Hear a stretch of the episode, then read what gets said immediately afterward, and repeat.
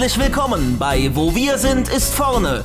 Frontend Fakten Frotzeleien. Der Late Night Frontend Talkshow rund um Webdesign und Entwicklung. Es reden sich um Head und Kragen HTML-Fundamentalist Moritz Giesmann und JavaScript-Jongleur Konstantin Groß.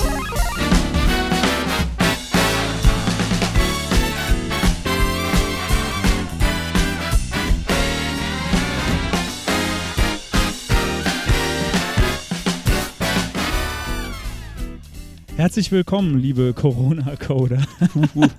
ja, ich ich, ich habe eben schon äh, auf, auf, äh, auf, auf die Nüsse gekriegt, weil äh, ich während dem Intro was gesagt habe und dann geht unser Ducking runter. Aber das muss der Konstantin dann äh, fixen. Ja. Glaube ich. Also, oder wir fixen es später gemeinsam. Ähm, ja, los geht's. Äh, erste, erste Folge dieses Jahr, erste Folge 2020, äh, Folge Nummer Zwei, Zwei, jetzt tatsächlich. Äh, trotz, dass wir beide irgendwie Techniker sind, tun wir uns schwer mit dem von Null anzählen. Aber es ist Folge zwei, also die dritte Folge, ihr wisst schon. Ja, wir legen direkt los mit der Retro, würde ich sagen. Genau. Die ist vom Zeitraum her ein bisschen länger als die zwei Wochen, die wir eigentlich geplant hatten zwischen den Folgen. Ähm, und das liegt daran, dass wir beide recht ähnlich ticken und perfektionistisch veranlagt sind.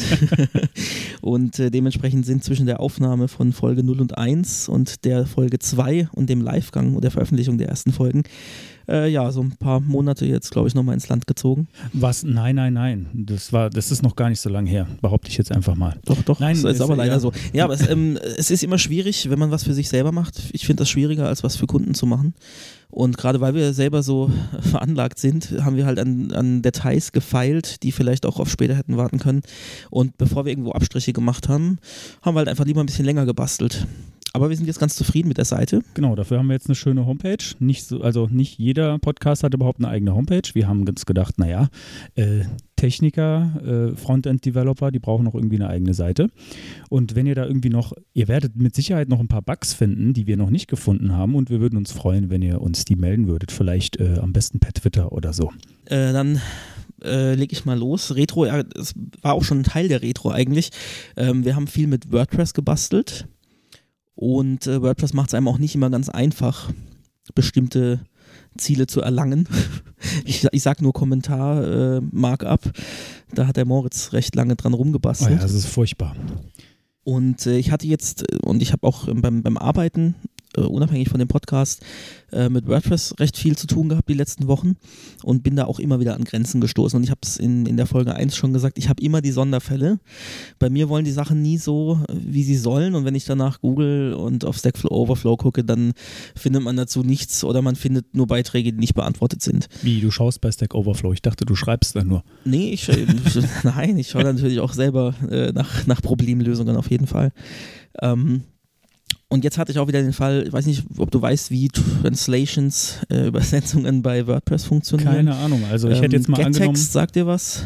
Ja, mal gesehen. Ist äh, eine GNU-Library zur Übersetzung ursprünglich von, oh, jetzt muss ich aufpassen, nichts Falsches sage. Ich bin ja kein, ich bin ja nur Webentwickler, kein richtiger Programmierer. äh, C, für C oder für C ursprünglich gemacht. Egal, jedenfalls vereinfacht das. Also es trennt, es schafft eine Trennung zwischen Code und Übersetzungen. Und ähm, WordPress nutzt das auch. Das sind sogenannte äh, Pod-Files und Po- und Mo-Files. Pod sind so die Templates für die Übersetzung. Po sind dann die, die Übersetzungen, die man bearbeiten kann. Du hast dann den, gibt's ja Editoren, dann hast du links den String auf Englisch, rechts äh, trägst den String in der entsprechenden Sprache ein. Und die Mo-Files sind dann irgendwie nochmal ein äh, binär kodiertes Format. Okay, also ich, ich habe schon tausend, äh, wenn wir schon mal bei Übersetzungen allgemein sind, habe da schon tausend verschiedene Varianten gesehen und äh, wahrscheinlich mindestens die Hälfte davon war irgendwie selbst gestrickt, also von irgendwie über irgendwelche JSON-Files, die dann äh, verwendet werden. Ja, genau. Also JSON, das ist, spielt da nämlich jetzt auch eine Rolle, Ah. ja, weil sich WordPress nämlich gedacht hat, hey, wir machen das jetzt schon so lange und wir machen jetzt einen neuen Editor namens äh, Gutenberg, der auch äh, viel gehasst wird. ja, vor allem und auch vor allem von auch von den, ja, und auch von den Entwicklern, wenn man versucht, den zu erweitern. Auch damit hatte ich jetzt zu kämpfen die letzten Wochen. Und dann haben sie sich gedacht, na, wenn wir schon alles über den Haufen werfen, ähm, dann auch die Übersetzung. Also die wird jetzt also alles. nicht mehr einfach aus diesen äh, Mo-Files geladen und automatisch dann irgendwie ans JavaScript übergeben, sondern das muss ich auch manuell machen, was ja an sich auch nicht schlecht ist, weil ich natürlich nur die Strings übergeben möchte ins JavaScript, die ich auch brauche, weil ich muss das ja über Inline-Script-Blöcke übergeben. Das heißt, das bläht natürlich den Seitencode auf. Ist an sich nicht schlecht, aber wir machen es dann natürlich auch nicht irgendwie, also wir brauchen ja ein Austauschformat und dieses Format ist eben JED, J-E-D, also JSON in einem bestimmten Format, das dann als, Ich dachte, als JSON ist schon ein ziemlich genau definiertes Format. Ist das nochmal ja, aber also spezial bestimmte, bestimmte Struktur an, Ah, an okay. Feldern und, Ja. und, und Werten, genau. Ähm, das heißt, das ist nochmal was Neues, wo man sich äh, dran gewöhnen muss. Und es gibt irgendwie noch keine, für, zumindest für mich, zufriedenstellende Toolchain. Also was ich wollte, ist ein, eine Single Source of Truth, ein Pod-File, in dem alle Strings drin sind, und zwar unabhängig ob PHP oder JavaScript. Ähm, und dann automatisch daraus generieren die Scripts, äh, die, die Strings, die ich brauche, als JET exportiert ins Frontend. Und ähm, es gibt da ein Plugin, Babel, Plugin MakePod. Äh, nee, doch, Make, MakePod heißt das genau, Plugin Make, MakePod, das einem dann ein zusätzliches Pod-File erstellt für alle Strings, die im JavaScript auftauchen. Und dann hat man zwei getrennte Files, die man pflegen muss. Und das fand ich nicht schön Ja, nö. äh, ist irgendwie, also ich möchte, also ich sag kurz, um was es geht bei dem Projekt. Das ist ein, ein WordPress-Theme. Das werde ich sicherlich auch nochmal hier vorstellen. Ähm, hauptsächlich an Agenturen gerichtet, aber ich möchte da jetzt gar nicht so arg ins Detail gehen. Aber ich möchte jedenfalls später die Übersetzungsdatei nehmen können, möchte die einem spanischen Übersetzer, chinesischen Übersetzer, was auch immer geben. Eine Datei, da ist alles drin, zumal sich ja die Strings auch teilweise im, im Frontend und im Backend äh, teilen werden und die müssten dann getrennt gepflegt werden sonst. Äh, und dann sollte es übersetzt werden. Ich möchte es einspielen, fertig. Genau, also so funktionieren die Systeme, mit denen ich bisher gearbeitet habe, So- eigentlich sollte meistens auch. Du meinen, hast eine ja. Sprachdatei und äh, die kannst du Du einfach wirst, du wirst austauschen. gerade speziell zu diesem Thema ähm, WordPress wirst du entsprechende Beiträge finden. Oh und es gibt, wie gesagt, ja ein, ein Plugin, das einem schon den Teil übernimmt. Also das Problem ist auch, je nachdem, welche Übersetzungssoftware man benutzt, das ist in meinem Fall äh, ProEdit, ähm, das kann schon umgehen mit, mit WordPress-Themes und Plugins und kann dann automatisch aus dem Source das rauslesen, hat aber nicht funktioniert mit View-Dateien. Und ich nutze für das, für das, äh, ich sag jetzt mal, für das Backend-Frontend, also für die Admin, für die Konfigurationsseite, nutze ich Vue. Warum nicht React, wie es äh, Gutenberg nutzt und wie es an anderen Stellen in WordPress genutzt wird? Weil ich React nicht mag und weil Vue geil ist. ja? Okay, ja. Ähm, und ich einfach Vue nutzen wollte, weil ich damit schneller zum Ziel komme. Und äh, ja, dann war das Problem, dass die Vue-Files äh, nicht ausgelesen wurden und ich es nicht hinbekommen habe, über Umwege das irgendwie doch hinzubekommen. Also habe ich dieses Plugin benutzt, was mir ein Pod-File rausspeichert, war aber damit nicht zufrieden, zwei unterschiedliche Files zu haben und habe dann kurzerhand ein eigenes Babel-Plugin geschrieben. Aha. Beziehungsweise nicht, nicht komplett selbst geschrieben. Ich habe dieses äh, Make-Pod genommen und habe es äh, Make-Jet genannt und entsprechend erweitert. Ähm, werde das Ganze auch als Open Source äh, veröffentlichen, demnächst in einem Repo, wenn ich die Tests fertig geschrieben habe. Also werde ich dann vielleicht auch nochmal ankündigen oder dann nachträglich in den Shownotes ähm, entsprechend verlinken. Gibt es jetzt aktuell noch kein öffentliches Repo dazu, weil ich noch am entwickeln bin. Ähm, aber meine Arbeit soll nicht umsonst gewesen sein und ich weiß auch durch die verschiedenen Beiträge im Internet, dass anderen es auch genauso geht und deswegen werde ich das natürlich auch teilen und ähm, ja, das hat mir mal einen Einblick äh, eröffnet, wie denn Babel so funktioniert. Weiß nicht, ob du, ob du da so, also hast du eine Vorstellung, wie was, was, was das genau macht? Ähm, also meinst, meinst du, dass das äh, JavaScript Babel, mit Mhm. dem ich auch äh, Was man so in transpile? der Toolchain in, ja, in ja, ja, ja, klar, doch, Webpack ne, das, so das kenne ich, das habe ich schon Aber wie es durchaus. so technisch funktioniert, hast du wahrscheinlich dir auch einfach noch keine Nee. Gedanken drüber gemacht. Nee. Genau, so ging es mir nämlich auch. Und das war jetzt mal ganz interessant. Ich habe mich zuerst ein bisschen gescheut, oh je, jetzt arbeite ich mich wirklich da rein oder nehme ich es einfach so hin, dass ich da zwei Dateien pflegen muss. Aber ich habe gedacht, nee, jetzt machst du das und äh, bin auch froh drüber, weil das einfach wieder, mal wieder was dazugelernt. Ja? Und ähm, es ist so, also das äh, passt wirklich den, den JavaScript-Code in AST falls ihr das was sagt. Nee, tatsächlich Müsste ich nicht. jetzt, ne, bin ich schlecht vorbereitet, müsste ich jetzt nochmal googeln, was es genau heißt. Äh, das steht, T steht, glaube ich, für Tree. Ähm, wahrscheinlich irgendwie Abstract Syntax Tree. Würde ich jetzt mal raten. Also es würde ganz gut passen. Also was es macht, ist, ähm, es erstellt einen Baum aus Programmiersprachen. Mhm. Und zwar, äh, egal ob jetzt PHP, JavaScript o- oder sonst was, du hast dann am Schluss dann einen, einen Baum mit Verschachtelung und, und da gibt es dann Nodes und ein Node ist zum Beispiel vom Typ Funktionsname und Mhm. vom Typ Funktionskörper und da drin sind dann wieder ähm, ja, Operatoren oder was weiß ich. Also wirklich, es wird auseinandergepflückt, jedes einzelne Element der Programmiersprache. Und so kannst du zum Beispiel auch eine Sprache in eine andere transformieren. Ah, okay. Genau, und das verstehe. macht ja nichts anderes als äh, innerhalb der gleichen Sprache JavaScript verschiedene Versionsstände äh, zu, zu kon konvertieren untereinander, damit es am Schluss äh, ES6 eben auch auf, auf älteren äh, Clients läuft. Klingt aber fast, als ob das ein bisschen komplizierter Ansatz wäre, nur um ein paar äh, verschiedene Sprachversionen von der Seite äh, zur Verfügung zu stellen, oder? N- Jein. Also ja, natürlich ist es schon ein bisschen, ähm, war das jetzt schon nicht ganz trivial und schon ein bisschen was anderes als so äh, normale Webentwicklung, die ich, ich sonst so betreibe. Ähm, aber ich habe jetzt tatsächlich am Schluss spuckt mir das Ding fertig eine JET-Datei raus fürs Backend, fürs Backend-Frontend. Ähm, und meine normale POT und PO-Datei, die kann ich ganz normal auch fürs, fürs normale Backend PHP-seitig benutzen. Und es mergt mir sogar die Strings aus äh, den JavaScript-Files automatisch zurück in meine Hauptübersetzungsdatei. Wir könnten für dieses Backend, Frontend einfach mal einen neuen Begriff etablieren, das Middle-End oder so. Okay. Gut, Middleware gibt es ja auch. Ja, aber das Äh, ist eben was anderes. Richtig. Ähm, ja, weiß ich gar nicht. Wie sagt man denn da aber dazu? Also es ist im Admin-Dashboard. Ich glaube, man weiß, was gemeint ist. Es ist im Admin-Dashboard, Ja. aber es ist natürlich trotzdem kleinzeitig. Ähm, ich finde es immer auch schwierig, da äh, zu, zu, zu Wir schreiben. nennen es ab sofort Middle-End. Mit das Middle-End. Das Middle-End. Okay. Alles klar. Und wer das nie gesagt hat, der hat nicht gelebt oder so. Genau. Jedenfalls äh, funktioniert jetzt alles so, wie ich es brauche und ich habe wieder Ja, was cool. dazugelernt ähm, und kann jetzt Plugins für Babel schreiben und äh, ja, finde es cool, dass, ich, dass das geklappt hat innerhalb von, ich glaube jetzt, ja, die, die Woche habe ich jetzt dran gearbeitet, drei, vier Tage. Ja, Ja, das klingt, als ob wir demnächst was sehr, sehr Nützliches haben, weil offenbar ist das Problem ja bekannt in der Community. Ich hatte das jetzt noch nie, es, be beziehungsweise es stimmt nicht. Ich hatte mal, oh, das ist zehn Jahre her, da habe ich für WordPress mal was gebaut, was auch internationalisiert wurde. Da hat das System aber noch ein bisschen anders funktioniert als das, was du jetzt gerade erzählt hast.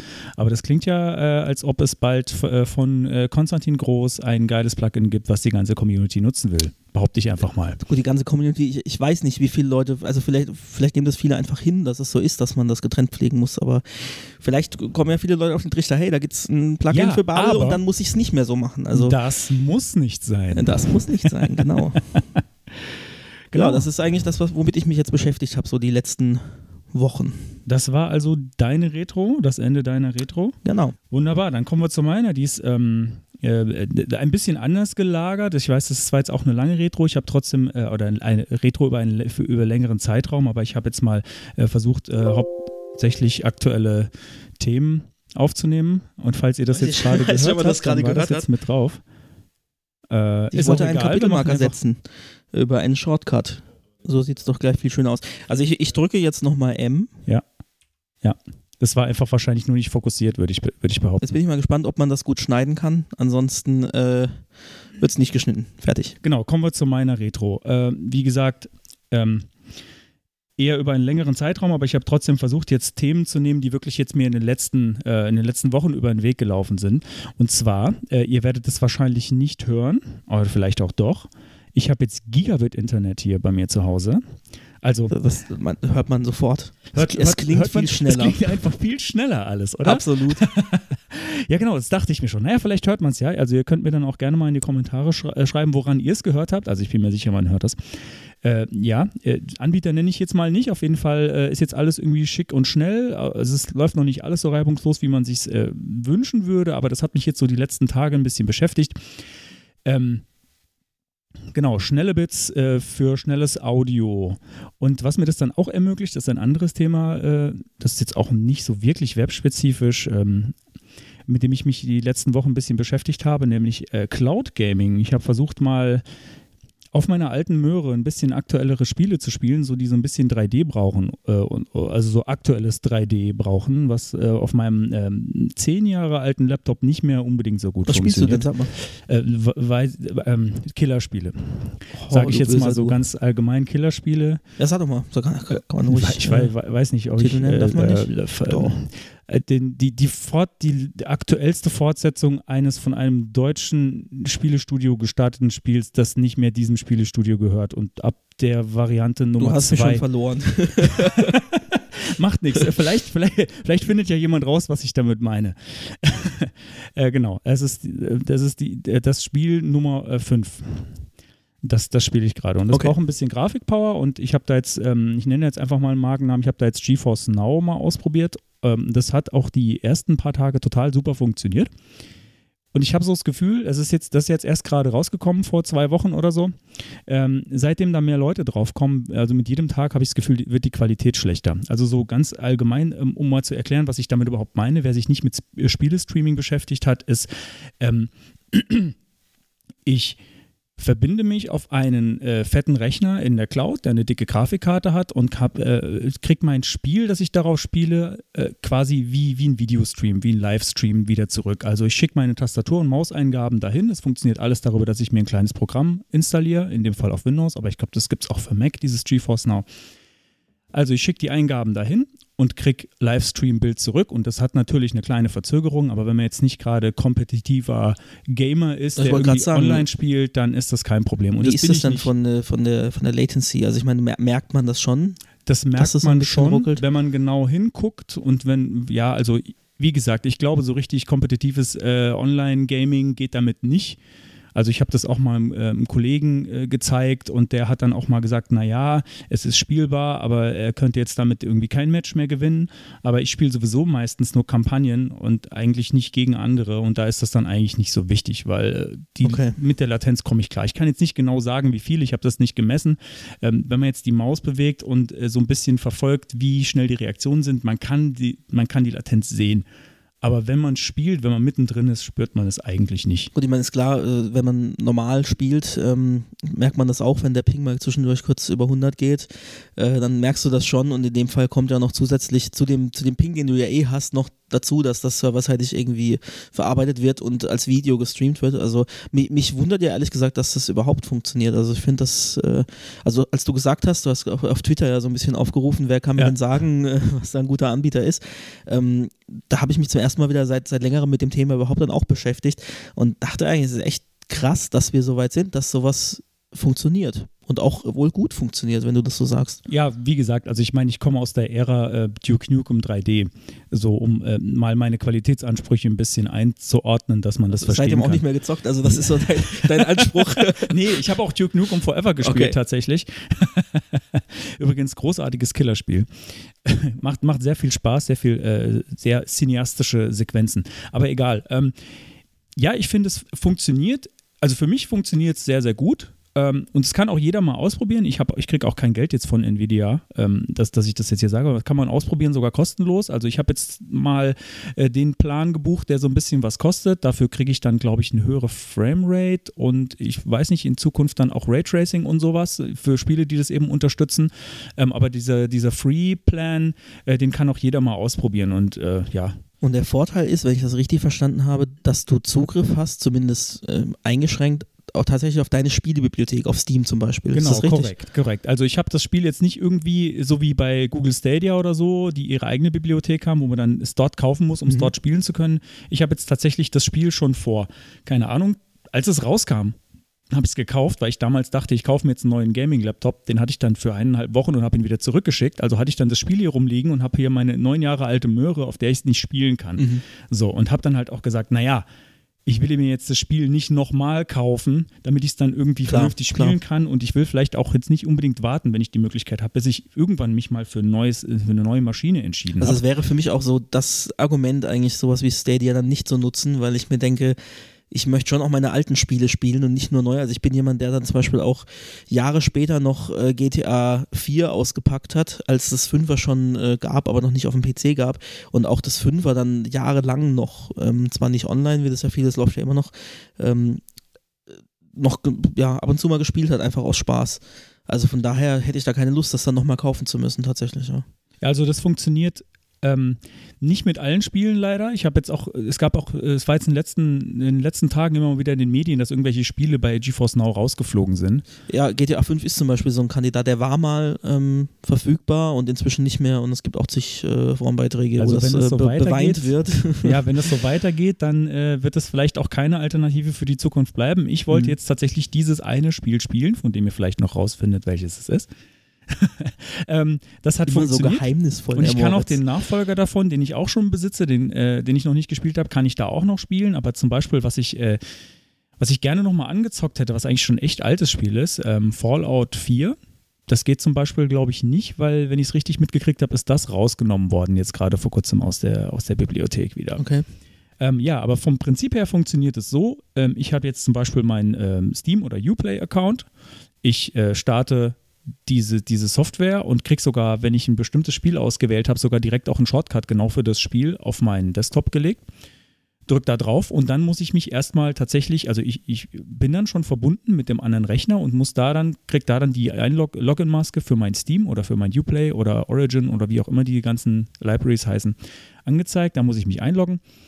Ähm, das war der Moment, wo ich dann auch gedacht habe, naja, jetzt kann ich, muss ich überall mal Two-Factor-Authentication aktivieren. Aus, damit Ja, ich, ja. Äh, damit Ja, das meine schon, Daten da äh, irgendwie abhanden Klar, bist, äh, Ja, und dann aber, auf einem ich habe dann aber auch keine Installation, sondern ich kann sofort, es geht sofort los. Eingeloggt, los geht's, als hätte ich das Spiel schon installiert. Also die haben da offenbar Kisten rumstehen, wo die einzelnen Spiele alle schon drauf sind. Funktioniert wunderbar. Ja, damit wäre ich an der Stelle ja. auch schon am Ende. Ähm, noch nicht ganz am Ende von der Retro. Mein Retro-Thema, was sich jetzt über die ganze letzte Zeit äh, erstreckt hat, seit, ähm, seit der letzten Folge, ist tatsächlich der Livegang. ich wollte noch kurz über den Livegang sprechen. Der Livegang von unserer Homepage. Wir haben da äh, sehr, sehr viel Zeit und äh, Energie reingesteckt in die schöne Podcast-Homepage und ich bin sehr gespannt, äh, was ihr so darüber denkt. Und ja, ich muss dann, ich muss da noch eine Einschränkung machen. Ich weiß, dass diese, äh, dass diese Text-Shadows, die oben äh, hinter der Schrift liegen, da hat, haben einige Browser ein bisschen mit zu knabbern. Und äh, wenn man da hin und Alle? her scrollt, oder alle, behaupten. ja, nein, nein, aber es ist Zumindest zum Beispiel, Scrollen und Text markieren, ja. ja, das, das, ist, das äh, geht bei den meisten noch ganz gut im Vergleich zu iOS.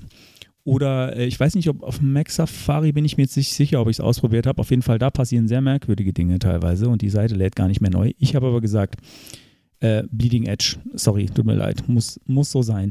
Äh, vielleicht kommt ihr dann auch auf die Idee, mir zu erzählen, warum das auf gar keinen Fall sein darf. Äh, dann bitte in die Kommentare. Aber ich finde, irgendwo muss man auch mal vorangehen und äh, die Technologie wir, wir waren dann an- irgendwann an dem Punkt, wo wir ja auch gesagt hatten, wir nehmen keine neue Folge auf, bis wir nicht erstmal mit der ersten live sind, was ja auch durchaus sinnvoll ist. Und dann haben wir einfach irgendwann gesagt, ähm, jetzt wirklich egal, wir müssen live gehen und äh, solche Kleinigkeiten halten wir uns jetzt nicht länger mit auf. Genau, also falls jemand weiß, wie man riesige Text-Shadows machen kann, das ist so, dass die Seite immer noch performant ist, weil ich möchte davon nicht abweichen. Da muss dieser Schatten hin. Wir könnten natürlich ein Bild rausrendern, aber das wollen wir nicht. Wir wollen schon irgendwie Webtechnologie verwenden. Ähm, dann bitte auch mal in die Kommentare schreiben, weil da wäre ich sehr dankbar. Also falls man das noch performanter hinkriegen kann, als wir das derzeit haben, Und, bitte mal melden. und vor allem, falls jemand sagt, ja, mach das doch nicht mit, wer, wer nutzt denn schon CSS-Filter, sondern mach das doch einfach mit Text Shadow. Das geht nicht, weil wir da wieder einen Sonderfall hatten. das haben wir schon Wegen eine, ausprobiert. und zwar wegen eines völlig unnötigen äh, Effektes äh, Ja, beim genau. Hovern. nein, nein, nein, nicht, Nein, nicht ich- erzählen, nicht erzählen. Oder soll ich rausschneiden? Nein, nein, nein, nein, also nein, jeden, nicht man, wird es ja, man wird es ja sehen, wenn man sich mit den Headlines beschäftigt und den Schatten. Ähm, wir mussten den unterteilen. Und da ist das Ding ähm, bei Text Shadow, dass die Buchstaben dann untereinander Schatten auf sich gegenseitig geworfen haben. Und das war tatsächlich ein großes Problem. Und deswegen haben wir es mit Fall. Filtern gemacht, weil der Filter sich nämlich um das Element, auf das man es drauflegt, eben das Parent-Element, kommt, also der behandelt das als ein Objekt dann und dann wird der Filter drauf gerechnet als, als Text Shadow. Genau, für die Performance hat es aber genau keinen Unterschied Richtig. gemacht. Genau, ja, aber wir sagen, ähm, eure Rechner dürfen ein bisschen brennen durch unsere Podcast-Homepage, weil wir wollen natürlich auch, dass die Browser besser werden. Wir wollen mehr Rechenpower verbrauchen. Ihr habt hoffentlich alle Ökostrom. Damit könnt ihr das dann auch mit gutem Gewissen machen. Und falls ihr noch keinen Ökostrom habt, dann wollt ihr jetzt ab sofort Ökostrom verwenden. Und, und falls ihr über einen Podcatcher hört, was glaube ich die meisten mittlerweile tun, schaut doch trotzdem mal vorbei auf wo wir sind, ist vorne Punkt Show. Allein schon wegen der tollen Domain äh, und weil wir uns echt Mühe gegeben haben für die Webseite, die die meisten gar nicht besuchen werden. Ja, die, Domainnamen raussuchen hat auch ungefähr zwei Wochen gedauert oder so. Also wir haben uns Mühe gegeben. Äh, ja, schaut mal rein. Äh, damit bin ich am Ende der Retro angekommen. Super, dann drücke ich nochmal mein Knöpfchen und gucke, ob es Pling macht. Nein, und wir haben ein neues Kapitel und das gut. neue Kapitel ist die Property der Woche. Die Property der Woche. Und nächstes Mal haben wir vielleicht dafür auch einen richtigen Jingle. Ja, meine Property der Woche ist ein HTML-Attribut und zwar das schöne, kurze, prägnante HTML-Attribut für Image Tags Loading ist gleich lazy.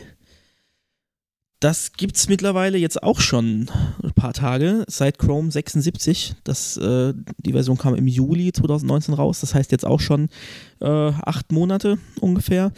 Aber man findet dieses Property tatsächlich noch relativ selten im Code. Also ich gucke auch immer mal wieder so auch auf größeren Seiten und auch auf kleineren Seiten und gucke, ob man das dort findet. Ähm, es wird tatsächlich noch sehr wenig eingesetzt und ich frage mich eigentlich, warum das so ist. Ähm, die Verbreitung ist jetzt noch nicht so ganz riesig. Ähm, Chrome, wie gesagt, seit Version 76 jetzt doch schon eine Weile. Edge sogar jetzt mit dem, ähm, ist ja jetzt auch, genau, ist ja auch was, was wir hier erwähnen, erwähnen müssen. Äh, der Edge auf Chromium-Basis ist offiziell veröffentlicht. Und da funktioniert das jetzt also auch. Und äh, ansonsten müsst ihr jetzt nochmal gucken, can I use ähm, also, also ich kann mal kurz übernehmen, also ich habe das auch schon mhm. mal getestet. Ich habe das direkt, als es rauskam, mal eingebaut, weil ich dachte, das ist ja irgendwie so schön easy. Ich habe dafür auch damals einen kleinen Testcase bei CodePen gebaut, weil ich es erstmal schwer nachvollziehen konnte, ob es jetzt überhaupt funktioniert. Ähm, dafür braucht man dann schon, ähm, sage ich mal, bilderlastige Seiten mit sehr viel, äh, naja, das muss ein Stück weit scrollen, damit überhaupt der, der Effekt äh, eintritt. Also so, das hatte ich jetzt in, mein, bei meinen Anwendungsfällen eher nicht, aber nachdem ich den Testcase gebaut hatte, war ich äh, begeistert und überzeugt davon, dass das eine coole Idee ist. Genau, ich habe, äh, danke fürs Übernehmen, gerade mal schnell geschaut auf Can I Use. Ähm, also Opera und Android Browser, äh, Chrome for Android äh, unterstützen das alle und in Firefox kommt es in der übernächsten Version. Aktuell haben wir die 73 und in der 75 soll das dann auch endlich landen. Und dann haben wir eigentlich so die, gut, außer Safari, hm, die sind ja da öfter mal ein bisschen hinterher, was so Sachen angeht, leider.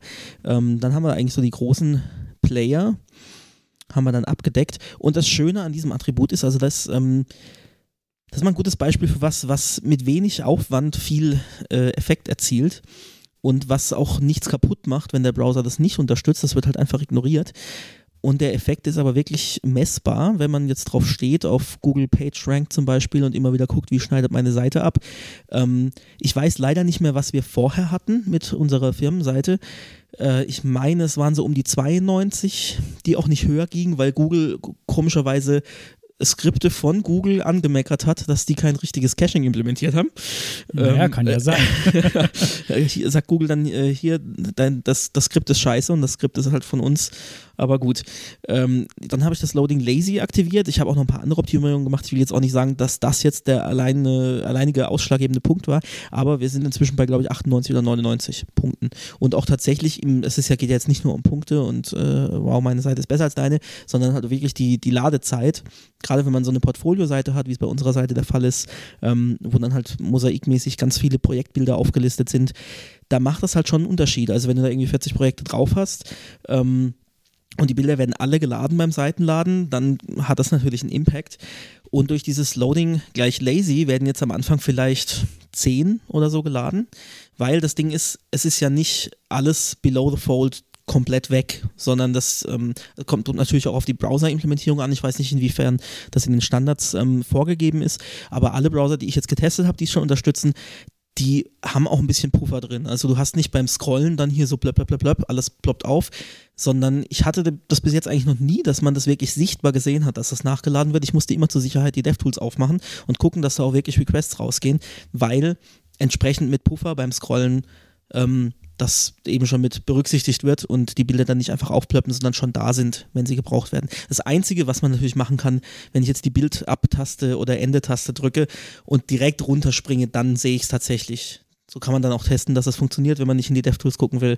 Ähm, da werden dann die Bilder nachgeladen. Und es ist, wie gesagt, es ist so einfach implementiert und eigentlich ähm, korrigiert mich gerne in den Kommentaren äh, oder per E-Mail oder durch Pöbeln auf Twitter, ähm, wenn ich da falsch liege, aber ich bin der Meinung, klatscht Loading gleich lazy auf alle eure Image-Elemente. Es macht keinen großen Unterschied.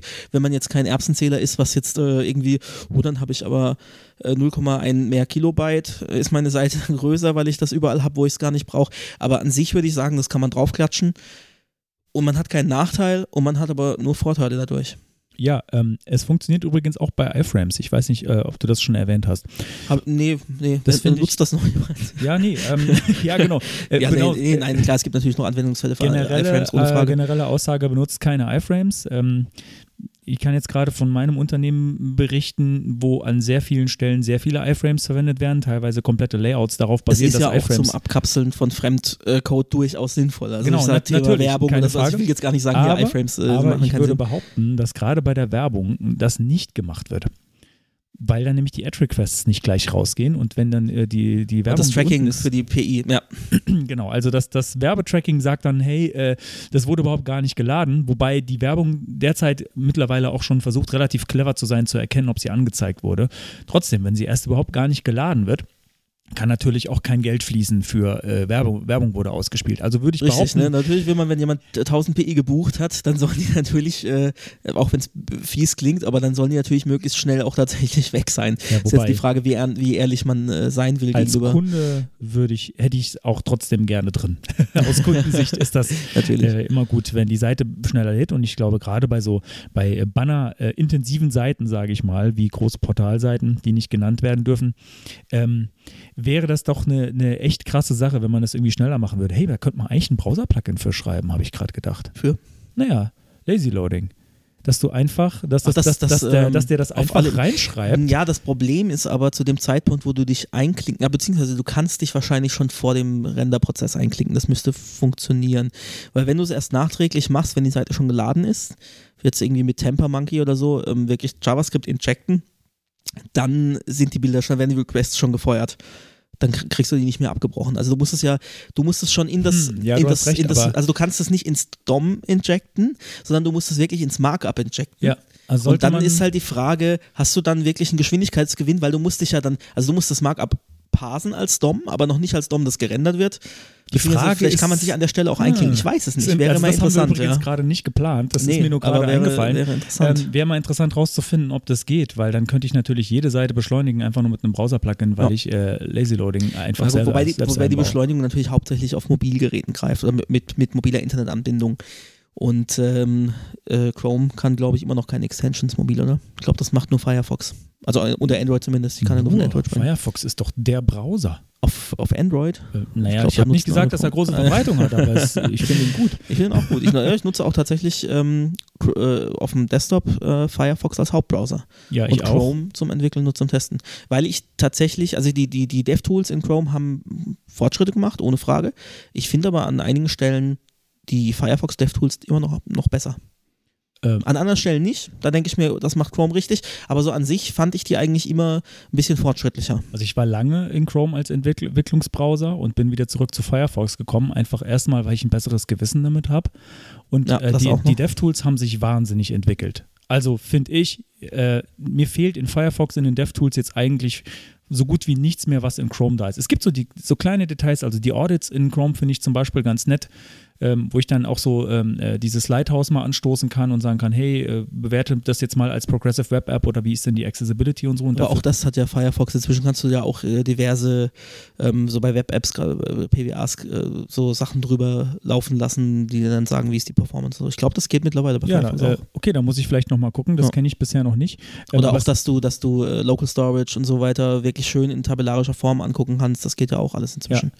Ich meine ich mein tatsächlich dieses, diese, diese kompletten Audits, wo dann die Seite einmal komplett neu geladen wird und er mir dann sagt, äh, ja, hier, äh, Müsste hier man jetzt tatsächlich mal Firefox Problem. aufmachen, weil ich klar, oder vielleicht täusche ich mich auch, vielleicht Ja. habe ich das dann doch in Chrome. Warte mal, in ich habe ihn gerade offen, da gucke ich jetzt gerade mal, Genau, weil guck doch mal schnell. ähm, ich habe hier, warte mal, ne, es gibt auf jeden Fall den, äh, das ist jetzt, das ist hier auf Deutsch, ist, ich mag das gar nicht so gerne, den Webspeicher-Tab. Ich muss mal gucken, bei Einstellungen gibt es da irgendwas, was ich vielleicht nicht aufhabe, was ich, was ich nicht angezeigt habe? Laufzeit, ah, vielleicht Laufzeitanalyse. Das könnte das sein. Das habe ich nämlich, Ja, das ist das nämlich ein Reiter, danach, den ich ja. nicht eingeblendet habe. Was ich auf jeden Fall ähm, äh, noch als extra Plugin drin habe, äh, ist äh, Webhints von Microsoft ist das, glaube ich. Das macht so ein bisschen was ähnliches, aber das ist nicht in den DevTools äh, direkt mit drin, sondern das hängt sich dann quasi da rein. Das könnte man auch mal als, äh, So, als Geilteil.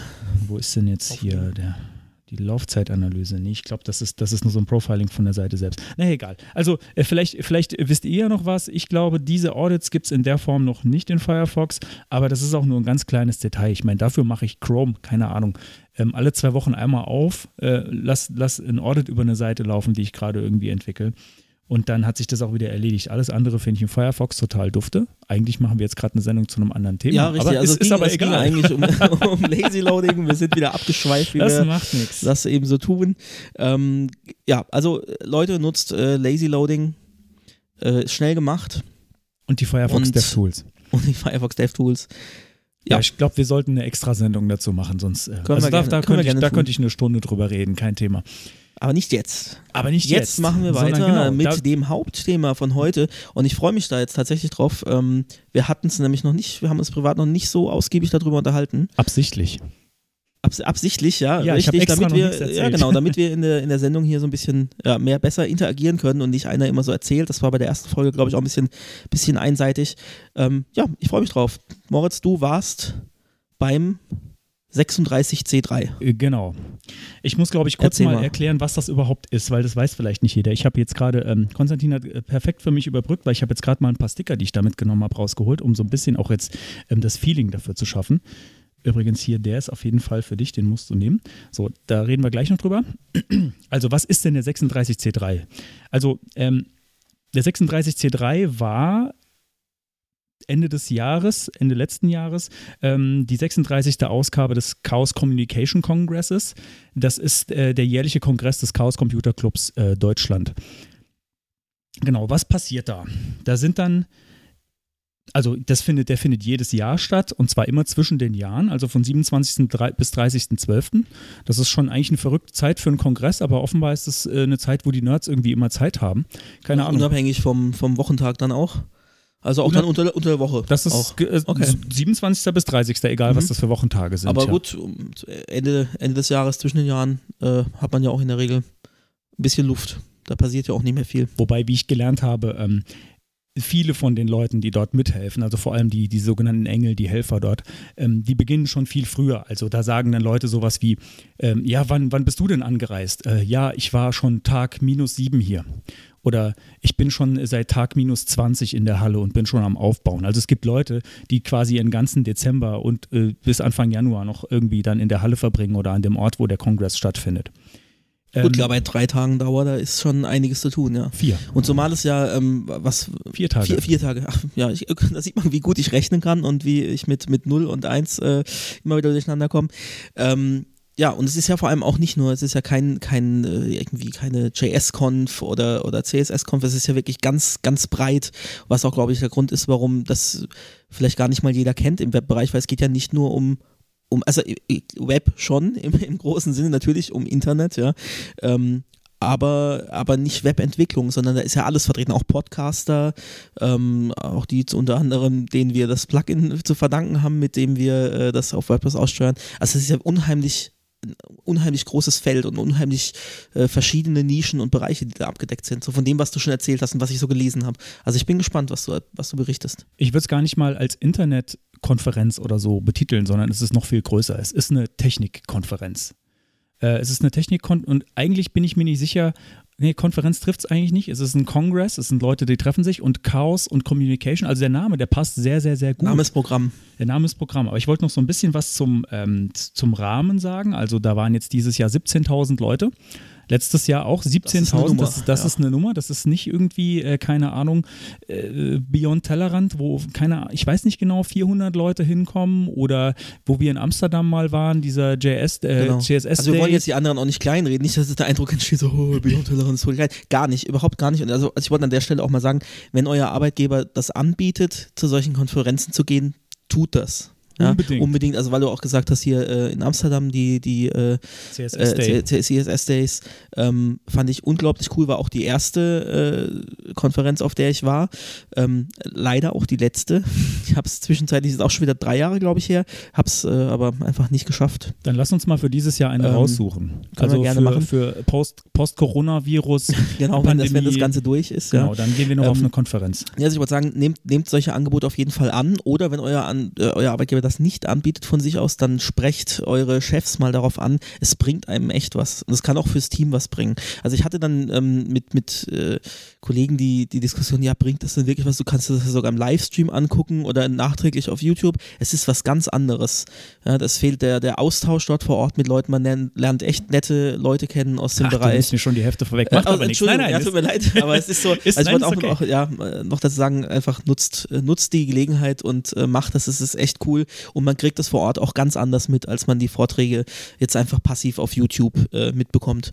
Äh, Fragen stellen fällt da natürlich dann schwer, aber auch generell einfach das Feeling dort äh, macht sowas auf jeden Fall. Dann sage ich dazu noch kurz was. Ähm, meine Taktik ist, also ich war jetzt die letzten äh, zehn Jahre jedes Jahr mindestens auf einer Konferenz, eigentlich fast immer, ich glaube bis auf eine Ausnahme von, vom Arbeitgeber äh, mitgesponsert. Dafür bin ich auch sehr dankbar. Ähm, aber was ich festgestellt habe, und das waren unterschiedliche Arbeitgeber, die mir das ermöglicht haben, es passiert nicht von alleine. Und äh, es reicht oft nicht, ähm, einmal hinzugehen und zu sagen, ich würde das gerne machen. Also es kommt total drauf an, aber äh, es ist nicht so wie im, was weiß ich, im Banken-IT-Bereich, wo ich das schon oft mitbekommen habe, wo Leute dann tatsächlich auf Fortbildungen geschickt werden. Das ist mir zum Beispiel noch nie passiert, dass ein Chef zu mir gekommen ist und hat gesagt, geh doch mal auf diese Veranstaltung, das ist bestimmt cool. Es wird wahrscheinlich nicht passieren. Was, wenn ihr sowas machen wollt, und wie gesagt, wir empfehlen das euch wärmstens, steht der Tropfen hüllt den Stein immer mal wieder hingehen und äh, erklären, warum das jetzt eine coole Veranstaltung ist. Ähm, genau. Und am besten vielleicht einfach den Podcast hier zitieren und sagen, ja, Konstantin oder Moritz, die haben gesagt, wir sollen das machen und das ist eine gute Sache. Ähm, eure Chefs können sich dann gerne bei uns melden. Wir erklären ihnen dann, warum das eine gute Idee ist. Aber jetzt komme ich nochmal äh, zurück zur Veranstaltung an sich. Also wie gesagt, 17.000 Leute waren da offiziell. Ich glaube, das hat auch keiner gezählt. Das ist auch Teil des Chaos.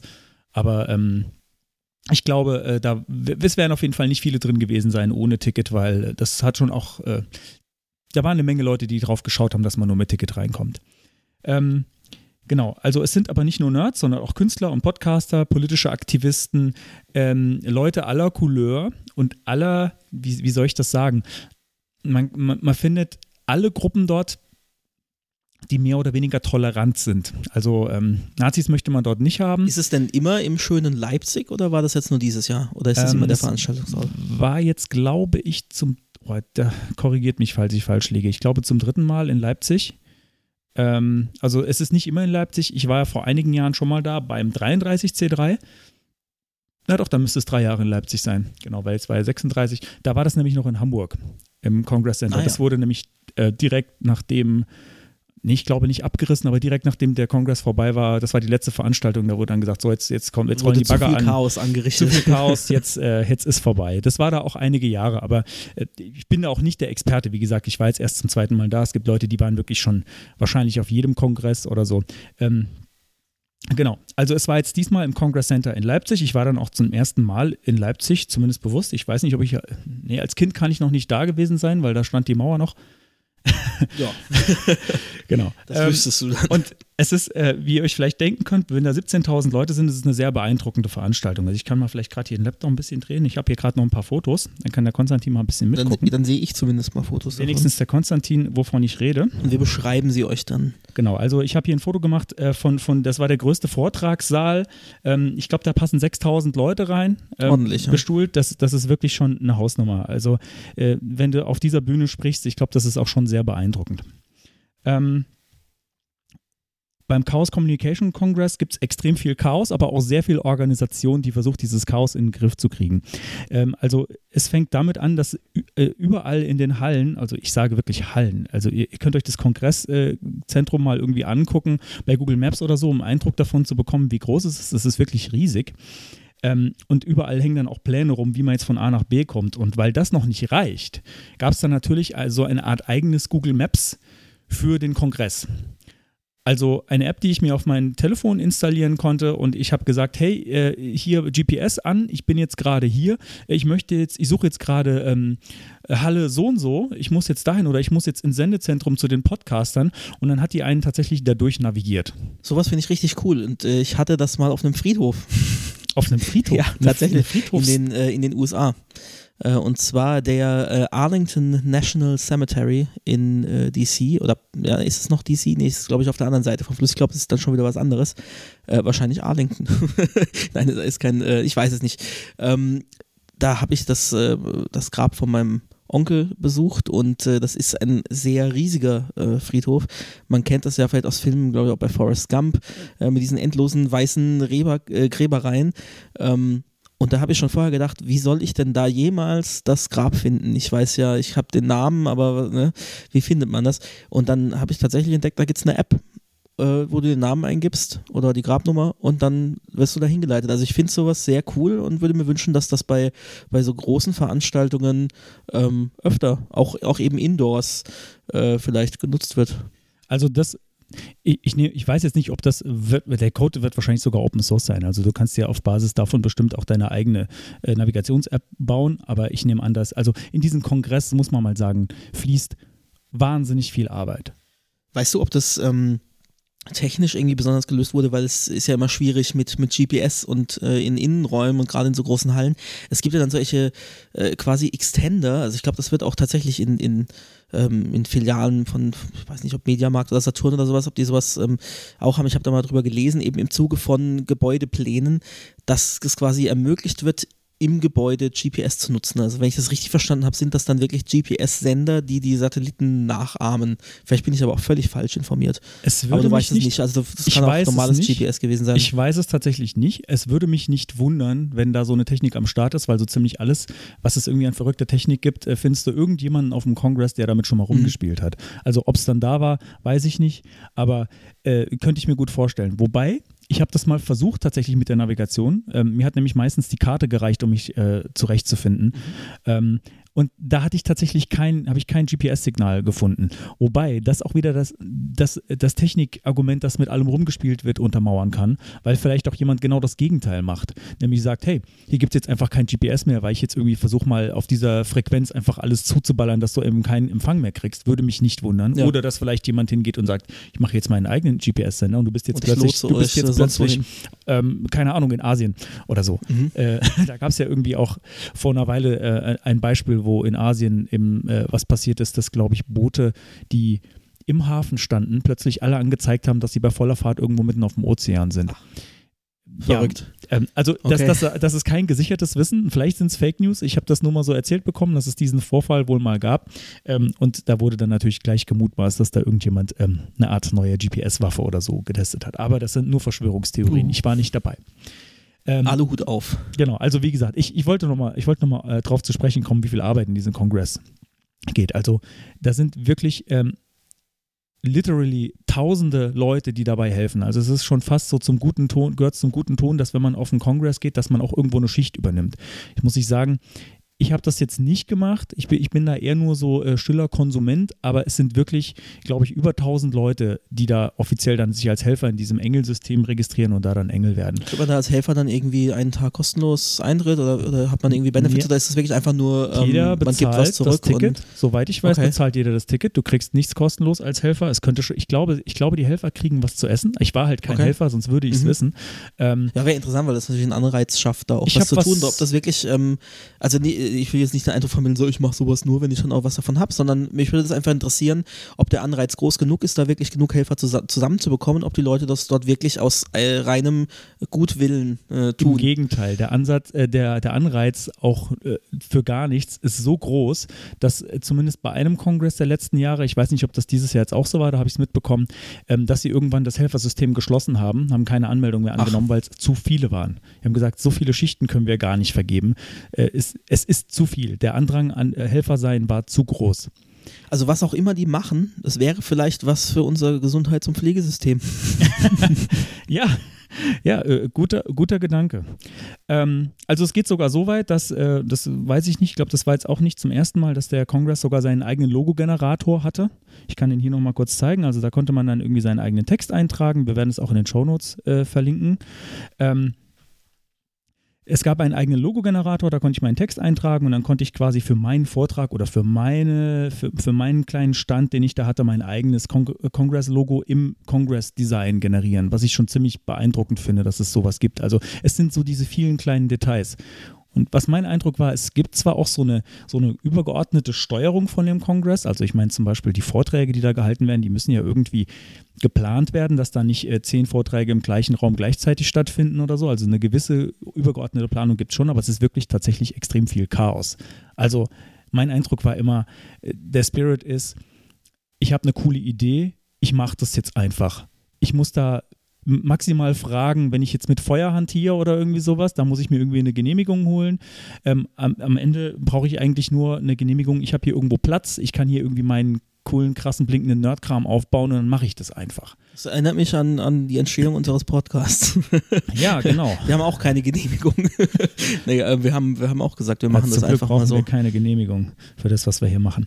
Ja, genau. Also, äh, dann war ich jetzt schon bei den Vorträgen. Ähm, ich habe hier mal kurz, das könnt ihr euch vielleicht auch im, im Web mal anschauen, falls es euch interessiert, ähm, einfach nur mal, äh, dass, dass man sieht, wie, wie, wie groß die Menge der Vorträge ist.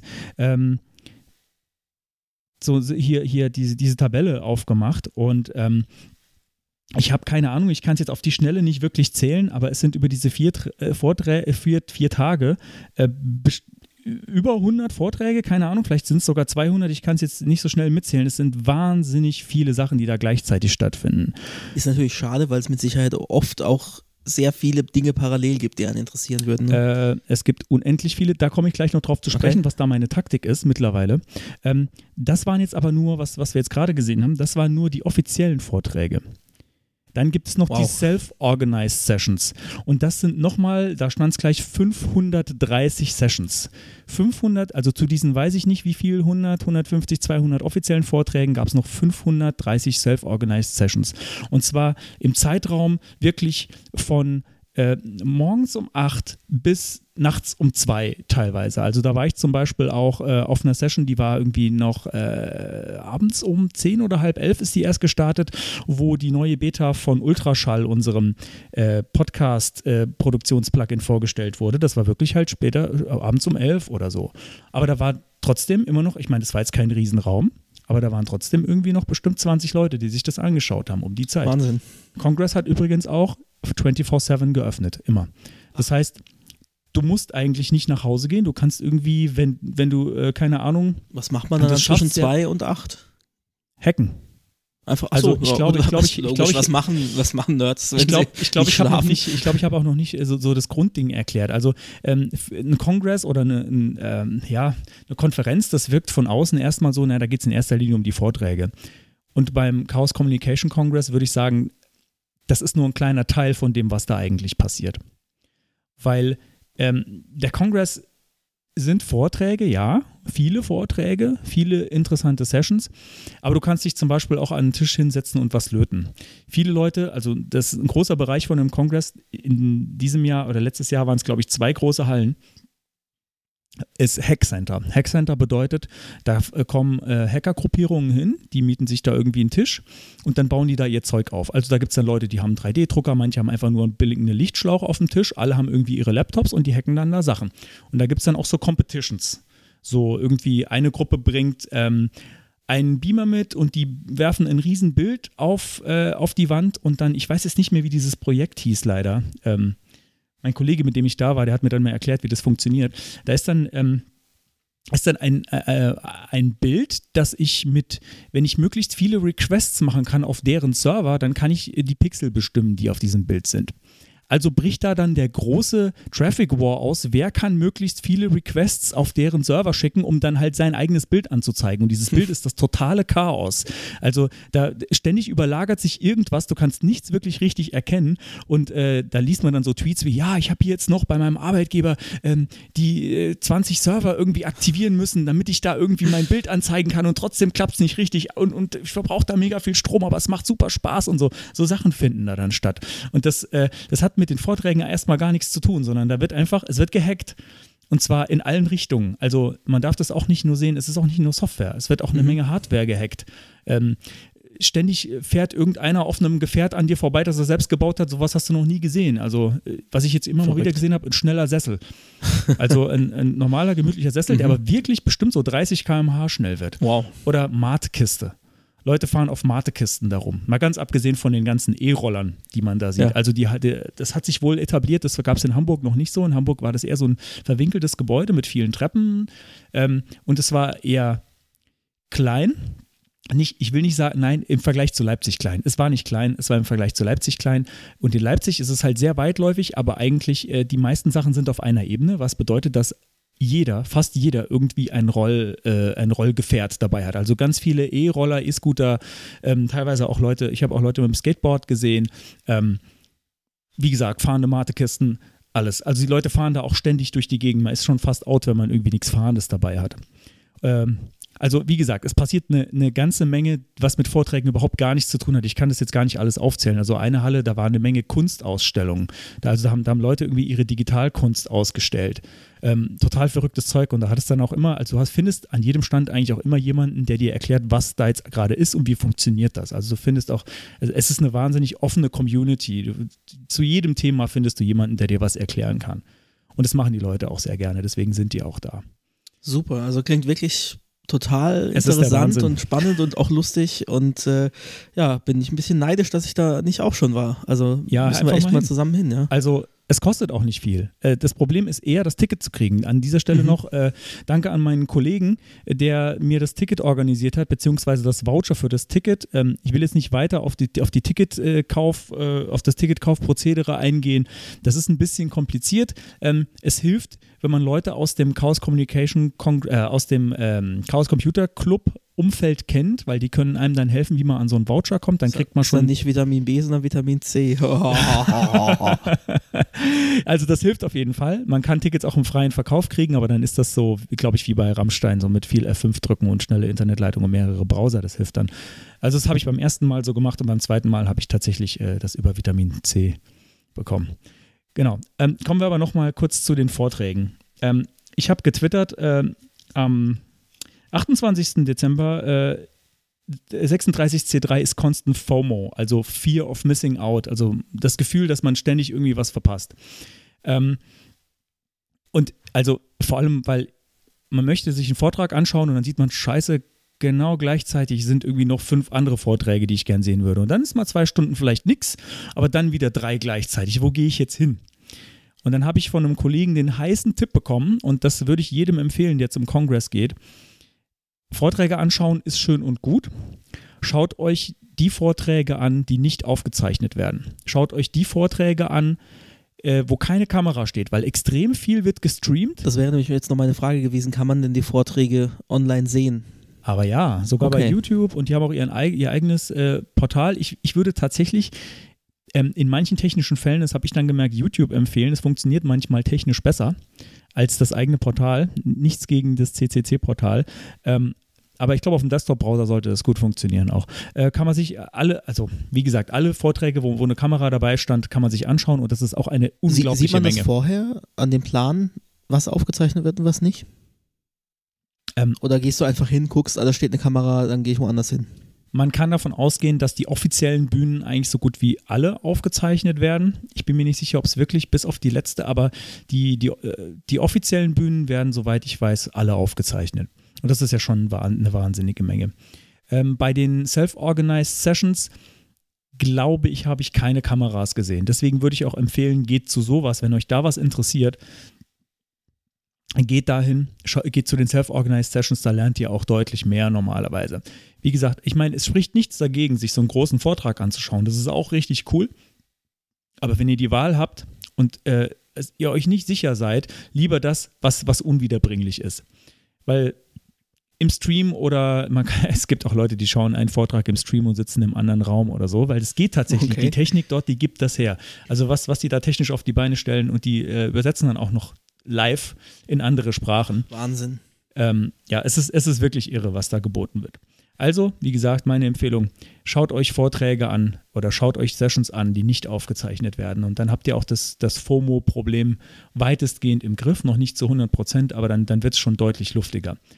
Allerdings, ähm, wenn jetzt natürlich ein Vortrag in den großen Räumen ist, wo ihr wisst, naja, das wird wahrscheinlich ziemlich geil, weil den Sprecher habe ich irgendwo schon mal gesehen, dann auf jeden Fall auch dahin gehen. Also da will ich niemanden von abhalten. Das habe ich dann bei einem Vortrag auch gemacht, zu dem komme ich später auch noch. Ja, ich bin auch, ähm, um mich ein bisschen selbst zu organisieren, zum Kongress gefahren mit einer Checkliste. Ich habe äh, auf dem Weg dorthin mir eine ne Liste gemacht mit Dingen, die ich da gerne, die ich gerne machen würde.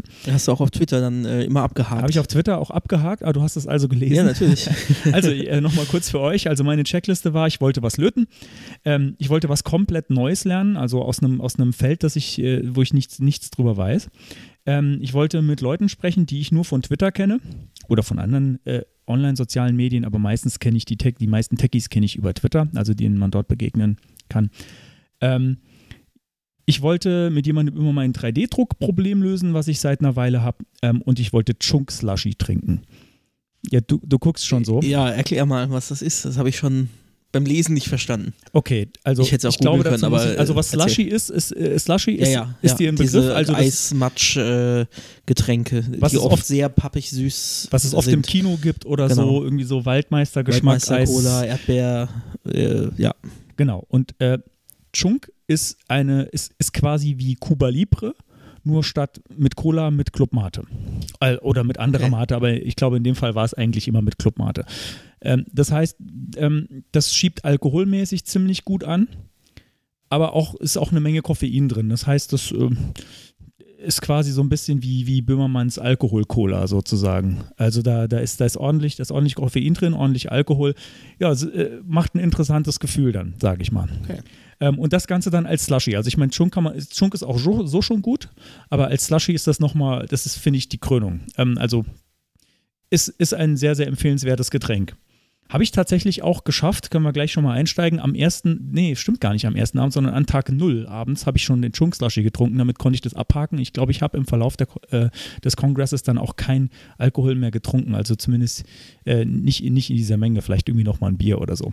Hast du alles abgehakt auf deiner Liste? Äh, ich habe tatsächlich alles abgehakt. Es hat zwar nicht alles geklappt hinterher. Ich, ne, ja, ich würde ich würd Okay. sagen, bei, ein, bei, einem, bei einer Sache habe ich, glaube ich, nur so einen halben Haken gemacht, habe das aber bei Silvester nachgeholt. Kommt gleich noch. Okay. Ähm, ja, jetzt, ich wollte, jetzt muss ich gerade überlegen, gibt es zu Chunk Slushy noch was zu sagen? Außer, ähm, na, ich will jetzt keine Werbung für Alkohol machen, aber, ähm, ah, genau. Chunk Slushy, Herstellungsmethoden. Man kennt ja vielleicht diese normalen Slushy-Automaten. Also, das sind, das sind diese, die, ich, ich kenne es halt vor allem aus dem Kino, diese Teile, da, da dreht sich irgendwie sowas drin, da wird, Lass mich raten, also, also was wäre viel zu langweilig äh, für einen Chaos Communication Congress, die haben die Automaten selber gebaut. Ähm, nein. Och. Also die, die ich jetzt da gesehen habe, nicht. Äh, prinzipiell hast du recht, aber dort jetzt auf dem Leipziger Kongress habe ich nur tatsächlich die, die traditionelle Variante gesehen. Ähm, was ich aber mal gesehen habe auf einem anderen, auf einer anderen ähm, Veranstaltung, nämlich in Karlsruhe bei der Gulasch Programmiernacht, war ähm, ein Betonmischer. Und man sagte, ich habe es nicht live in Action gesehen. Das ist jetzt wirklich nur eine Geschichte, die ich erzählt bekomme. Ich habe den Betonmischer allerdings gesehen. Natürlich war, ähm, äh, waren LEDs, der äh, hatte also geleuchtet. Ähm, und das Problem beim Slushy ist, und gerade wenn Alkohol drin ist, dass es sehr, sehr lange dauert, bis es gefriert. Und je hochprozentiger der Alkohol ist, umso länger dauert das logischerweise. Also ich meine, vielleicht, äh, jeder hat vielleicht schon mal so ein, äh, nein, nicht jeder, aber wir sind hier ein über 18 Podcast, äh, schon mal äh, Jägermeister probiert, der irgendwie auf minus 16 Grad gekühlt ist. Und der ist dann eben immer noch flüssig. Das heißt, es muss schon relativ viel Kühlleistung da drin sein, dass das, dass das dann auch wirklich gefriert. Naja, ähm, was für Möglichkeiten gibt es, Sachen sehr schnell abzukühlen? Trockeneis. Genau. Oder flüssiger Stickstoff. Ja, sowas. Also ist Trockeneis ist Ja, ja, also ich weiß oh jetzt Gott, nicht mehr genau. Meine Physikkenntnisse Ich- lieber, lieber ja, nicht. genau. Ich, ich lieber, lieber nicht. Also äh, eine, eines dieser Sachen wurde da verwendet, um halt eben, ähm, naja, in sehr kurzer Zeit das abzukühlen in einem Betonmischer. Leider habe ich das nicht live in Action gesehen, aber ja, so machen das die Hacker halt. Äh, ich habe ein Problem, wie kann ich es lösen? Äh, egal wie verrückt die Lösung ist, ich mache es einfach mal. Das ist so generell, daran kann man irgendwie so ein bisschen die, die Hacker-Einstellung erkennen. Ja, genau, so, äh, ich glaube, die, ja, die Liste, die Liste war ich durch. Ähm, mein Kongress hat schon begonnen. Da war ich noch in der Bahn dorthin. Ähm, beim Kongress, das muss ich kurz erklären, da gibt es nämlich, wie, ich, wie schon gesagt, es wird, äh, gibt extrem viele Sachen, die da vorbereitet werden oder es gibt sehr, sehr viele äh, Leute, die da helfen und äh, irgendjemand hat sich irgendwann mal gedacht, das wäre doch eine, eine, super Idee, wenn der Kongress natürlich neben, einem, äh, neben Internet oder irgendeinem WLAN auch sein eigenes Telefonnetz hätte, wo die Leute dann miteinander telefonieren können. Ja, das habe ich schon ganz oft vermisst. du glaubst gar nicht, wie nützlich das ist bei so einer großen Veranstaltung. Also okay. ich habe, also für mich jetzt als normalen äh, Besucher nicht unbedingt, aber wenn du, wenn du jetzt wirklich ähm, äh, Tausende von Leuten koordinieren musst, die auf einem großen Gelände unterwegs sind, ist das nicht das Blödeste, wenn du ein eigenes Telefonbuch und ein eigenes Telefonnetz hast. Und natürlich haben die Leute auch Spaß dran, das zu machen. Also zumindest den Eindruck hatte ich. Die machen das nicht ähm, für Geld, sondern die machen das, weil sie Spaß dran haben. Ähm, ich weiß nicht, ob das die Jahre davor auch schon so war. Also eigentlich war dieses System auf DECT basiert. Ähm, dieses Jahr gab es auf jeden Fall auch die Möglichkeit, äh, äh, SIP-Geräte zu äh, registrieren. Mhm. Und SIP ähm, ich weiß nicht, ob der ein oder andere kennt das, das ist so äh, Voice-over-IP-Telefonie, aber so mit echten Nummern. Und das kann Android, zumindest das, was auf meinem Telefon ist, schon von Haus aus. Das ist damit eingebaut. Das heißt, ich musste mir da einfach nur einen Account registrieren, meine Daten reinwerfen in mein Android und konnte dann das Konferenztelefonnetz mit benutzen. Ähm, warum erzähle ich das alles? Ich meine, ich habe, glaube ich, das Telefon, das hat dann auch an Tag zwei irgendwie schon nicht mehr so richtig funktioniert. Ähm, war auch nicht so schlimm, ich habe es eh nicht wirklich benutzt. Ähm, aber als ich die Nummer registriert habe, also im Zug noch nach Leipzig, Tag 0, äh, und auf dem Telefonbuch war, wo man dann die Nummern sehen kann, ist mir direkt ein Cross-Site-Scripting-Bug entgegengesprungen. Da hat nämlich direkt oh. jemand die Seite gehackt. Äh, und da, was, was macht der Hacker dann? Er gibt den Text XSS als Alert aus. Mhm. Also so hat der Kongress für mich begonnen Uiuiui. und da wusste ich schon auch gleich, wo ich hier bin. also, also kein System ist heilig auf dem Kongress, hat man dann auch wieder gemerkt. Ähm, habe ich auch, glaube ich, beim Hamburger Kongress haben sie auch mal während dem Vortrag den Beamer gehijackt und dann irgendwas anderes angezeigt. Also mit sowas muss man okay. auf dem Kongress immer rechnen. Da ist halt einfach, es, der Name ist einfach Programm. Ja. Mehr muss man dazu eigentlich gar Verrückt. nicht sagen. Ähm, genau, also neben dem Chunk Slushy, da komme ich jetzt gerade nochmal drauf, gab es auch a Purple Popcorn ähm, Slushy. Mhm. Da stand äh, Untertitel eklig, aber witzig. Ich fand es gar also nicht wirklich eklig. Es Popcorn. War, ja, lila gefärbt, gefärbt lila und mit ja, Eis. Es hat nach Popcorn geschmeckt. Also nur geschmeckt. Also war nicht, äh, war es nicht war Popcorn. kein Popcorn okay. drin, es hat einfach nur das Popcorn. Fänd, das fände ich nämlich eklig. Wenn da noch Popcornstückchen noch eisgekühlt Zum Glück nicht. Ähm, war, war tatsächlich lecker und war gar nicht eklig. Ähm, Congress ist auch viel Koffein, habe ich vorhin schon gesagt. Also es, ich habe eine Menge verschiedener Mate-Getränke äh, dort probiert. Also verschiedene Mate-Sorten, die es dort eben gab. Ich glaube, so das Congress-Getränk ist wahrscheinlich die Flora Power. Die kriegen sogar, also das ist eine, eine Mate-Sorte, ähm, die so ein bisschen, ein bisschen mehr nach Tee schmeckt als Clubmate. Weniger Limonade, mehr Tee, so ein bisschen, bisschen härter. Ich kann die auch nicht immer trinken. Ähm, aber das geht sogar so weit, dass die äh, da sogar ihr eigenes Flaschendesign für den Congress bekommen. Und es ist unglaublich, wie viele Getränke da also äh, verzehrt werden. Da gibt es immer wieder so Fotos von den Hallen, wo du irgendwie, äh, keine Ahnung, 30 Paletten Club Mate siehst oder so. Das ist total irre.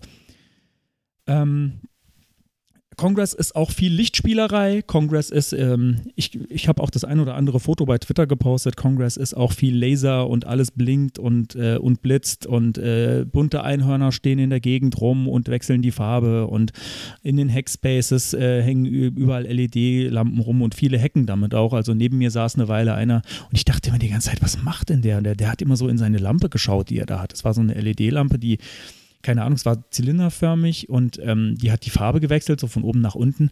Und der saß mit dem Laptop die ganze Zeit nebendran, hat so komisch in diese Lampe reingeguckt. Und ich dachte dir, ist der drauf? Hat der was genommen? Was ist denn mit dem los? Und irgendwann habe ich, bin ich, das soll man ja nicht machen, den anderen auf dem Monitor gucken. Das war, ich bin zufällig mal an dem vorbeigelaufen, habe dann gesehen, der schreibt Code für die Lampe. Okay. Das war mir, jetzt, dann wusste ich auch, was der da eigentlich macht. Ähm, ja, also auch solche Sachen passieren da. Da sitzen Leute auch teilweise irgendwie drei, vier Tage im Hackcenter und, und hacken einfach nur irgendwas. Jeder, jeder irgendwie, jeder macht den Kongress zu dem, was für ihn irgendwie gut ist, habe ich so den Eindruck. Ähm, Ich habe auch äh, ein paar Fotos vom Hackcenter gemacht, allerdings muss man da ähm, sehr, sehr strikt sein. Ja, ich, zeig, ich darf sie leider nicht zeigen, es ist blöd jetzt im Podcast über Fotos zu reden. Ja. Ähm, man muss nämlich da sehr, also auf Privacy sind, Privacy sind sie sehr bedacht, man soll keine, keine Gesichter, überhaupt keine Gesichter zeigen okay. und eigentlich auch nichts, ähm, was, was im Hackcenter so passiert, weil also die offizielle Begründung ist, naja, da sind auch Leute unterwegs, die in bestimmten Staaten vielleicht für das, was sie gehackt haben oder so gemacht haben, gesucht werden und auch oh, die sollen okay und das muss ja nicht unbedingt in Deutschland was Illegales sein, mhm. das kann ja auch in einem anderen Land irgendwie keine Ahnung, also äh, mal beispielsweise vielleicht ein Chinese, der seinen äh, Kollegen, seinen chinesischen Kollegen äh, ermöglicht, dass sie irgendwie ins Internet mhm. können, wo, an Stellen, wo sie nicht hin dürfen, der ist dann vielleicht schon Straftäter, den will man vielleicht aber auch die Möglichkeit geben, auf dem Kongress zu sein. Ja, klar. Ähm, also auch solche Leute äh, sollen sich da frei, frei bewegen können und auch den Kongress ähm, gut erleben können und deswegen wird da sehr viel Wert drauf gelegt.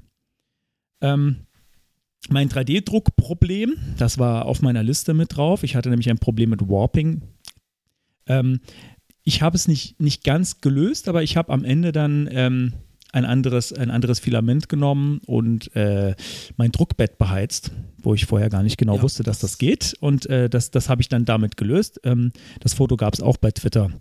Also wenn du das ursprüngliche Problem noch äh, gelöst haben willst, dann setz dich mal mit meinem Bruder zusammen der sich da ein bisschen ah. auskennt mit. Ja. Okay, also mittlerweile, ich wollte eigentlich nur eine, so, zum Kontext, ich wollte eigentlich nur eine, eine, Seifendose drucken in einer Größe, die ich vorher noch nicht gedruckt habe.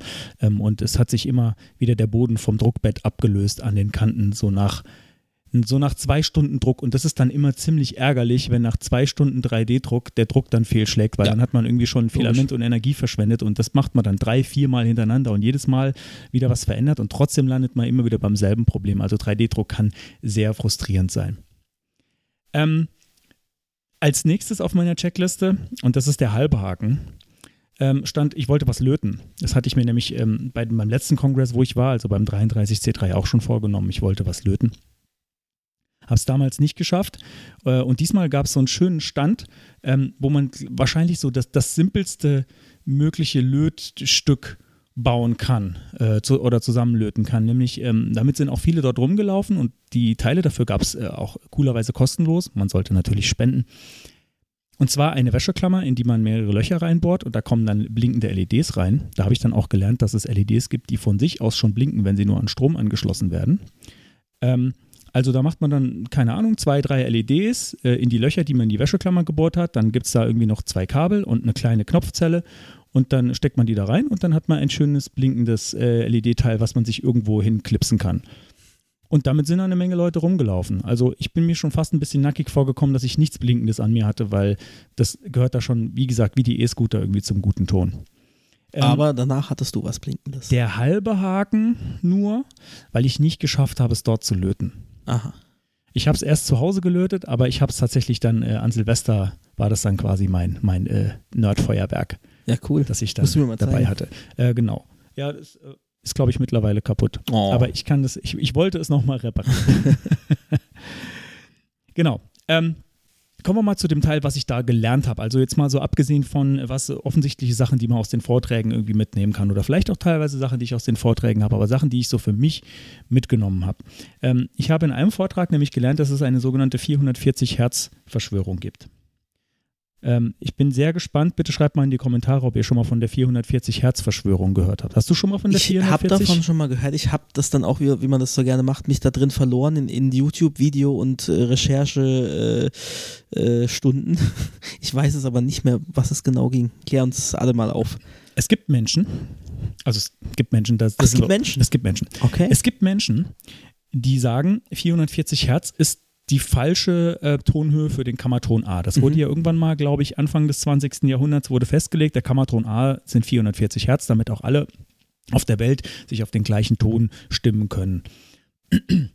Es gab nämlich davor offenbar verschiedene Töne, also verschiedene Einstellungen dazu. Also es gab wohl mal 432 Hertz und äh, ich glaube, es gab auch noch was drüber. Da könnt ihr auch selbst mal recherchieren, so tief weiß ich das jetzt auch nicht mehr. Aber es gibt Leute, die sagen, dass das bewusst gemacht wurde, 440 Hertz, um das menschliche Ohr zu quälen, also um den, um den Mensch irgendwie negativ zu beeinflussen. Und da gibt es eine Menge Leute, die verrückte Ideen haben, was das alles für einen negativen Einfluss hat. Und Und die sagen dann zum Beispiel, naja, 432 Hertz ist eigentlich die richtige Höhe, das ist auch viel angenehmer, das ist viel besser irgendwie für den Menschen, äh, da fühlt er sich besser, wenn er, wenn er äh, vier, alles auf 432 Hertz gestimmt hört. Ähm, ich glaube, man findet auf YouTube dann auch bekannte Stücke, die dann extra auf diese entsprechende Herzzahl äh, umgeändert wurden. Korrekt. Es gibt auch eine bekannte Platte von ähm, Pink Floyd, ich weiß nicht, ob das alle waren. Es gibt auf jeden Fall eine, die auf 432 Hertz Stimmung gemacht wurde. Also es gibt wohl auch berühmte Vertreter von, von dieser. Äh, ich meine Ansicht. sogar, dass es auch Orchester gibt, die, ich weiß jetzt nicht, ob sie 432 Hertz sind, aber die äh, eben nicht auf die 440 Hertz gestimmt sind, sondern auch auf eine andere Herzzahl, aus welchen Gründen auch immer.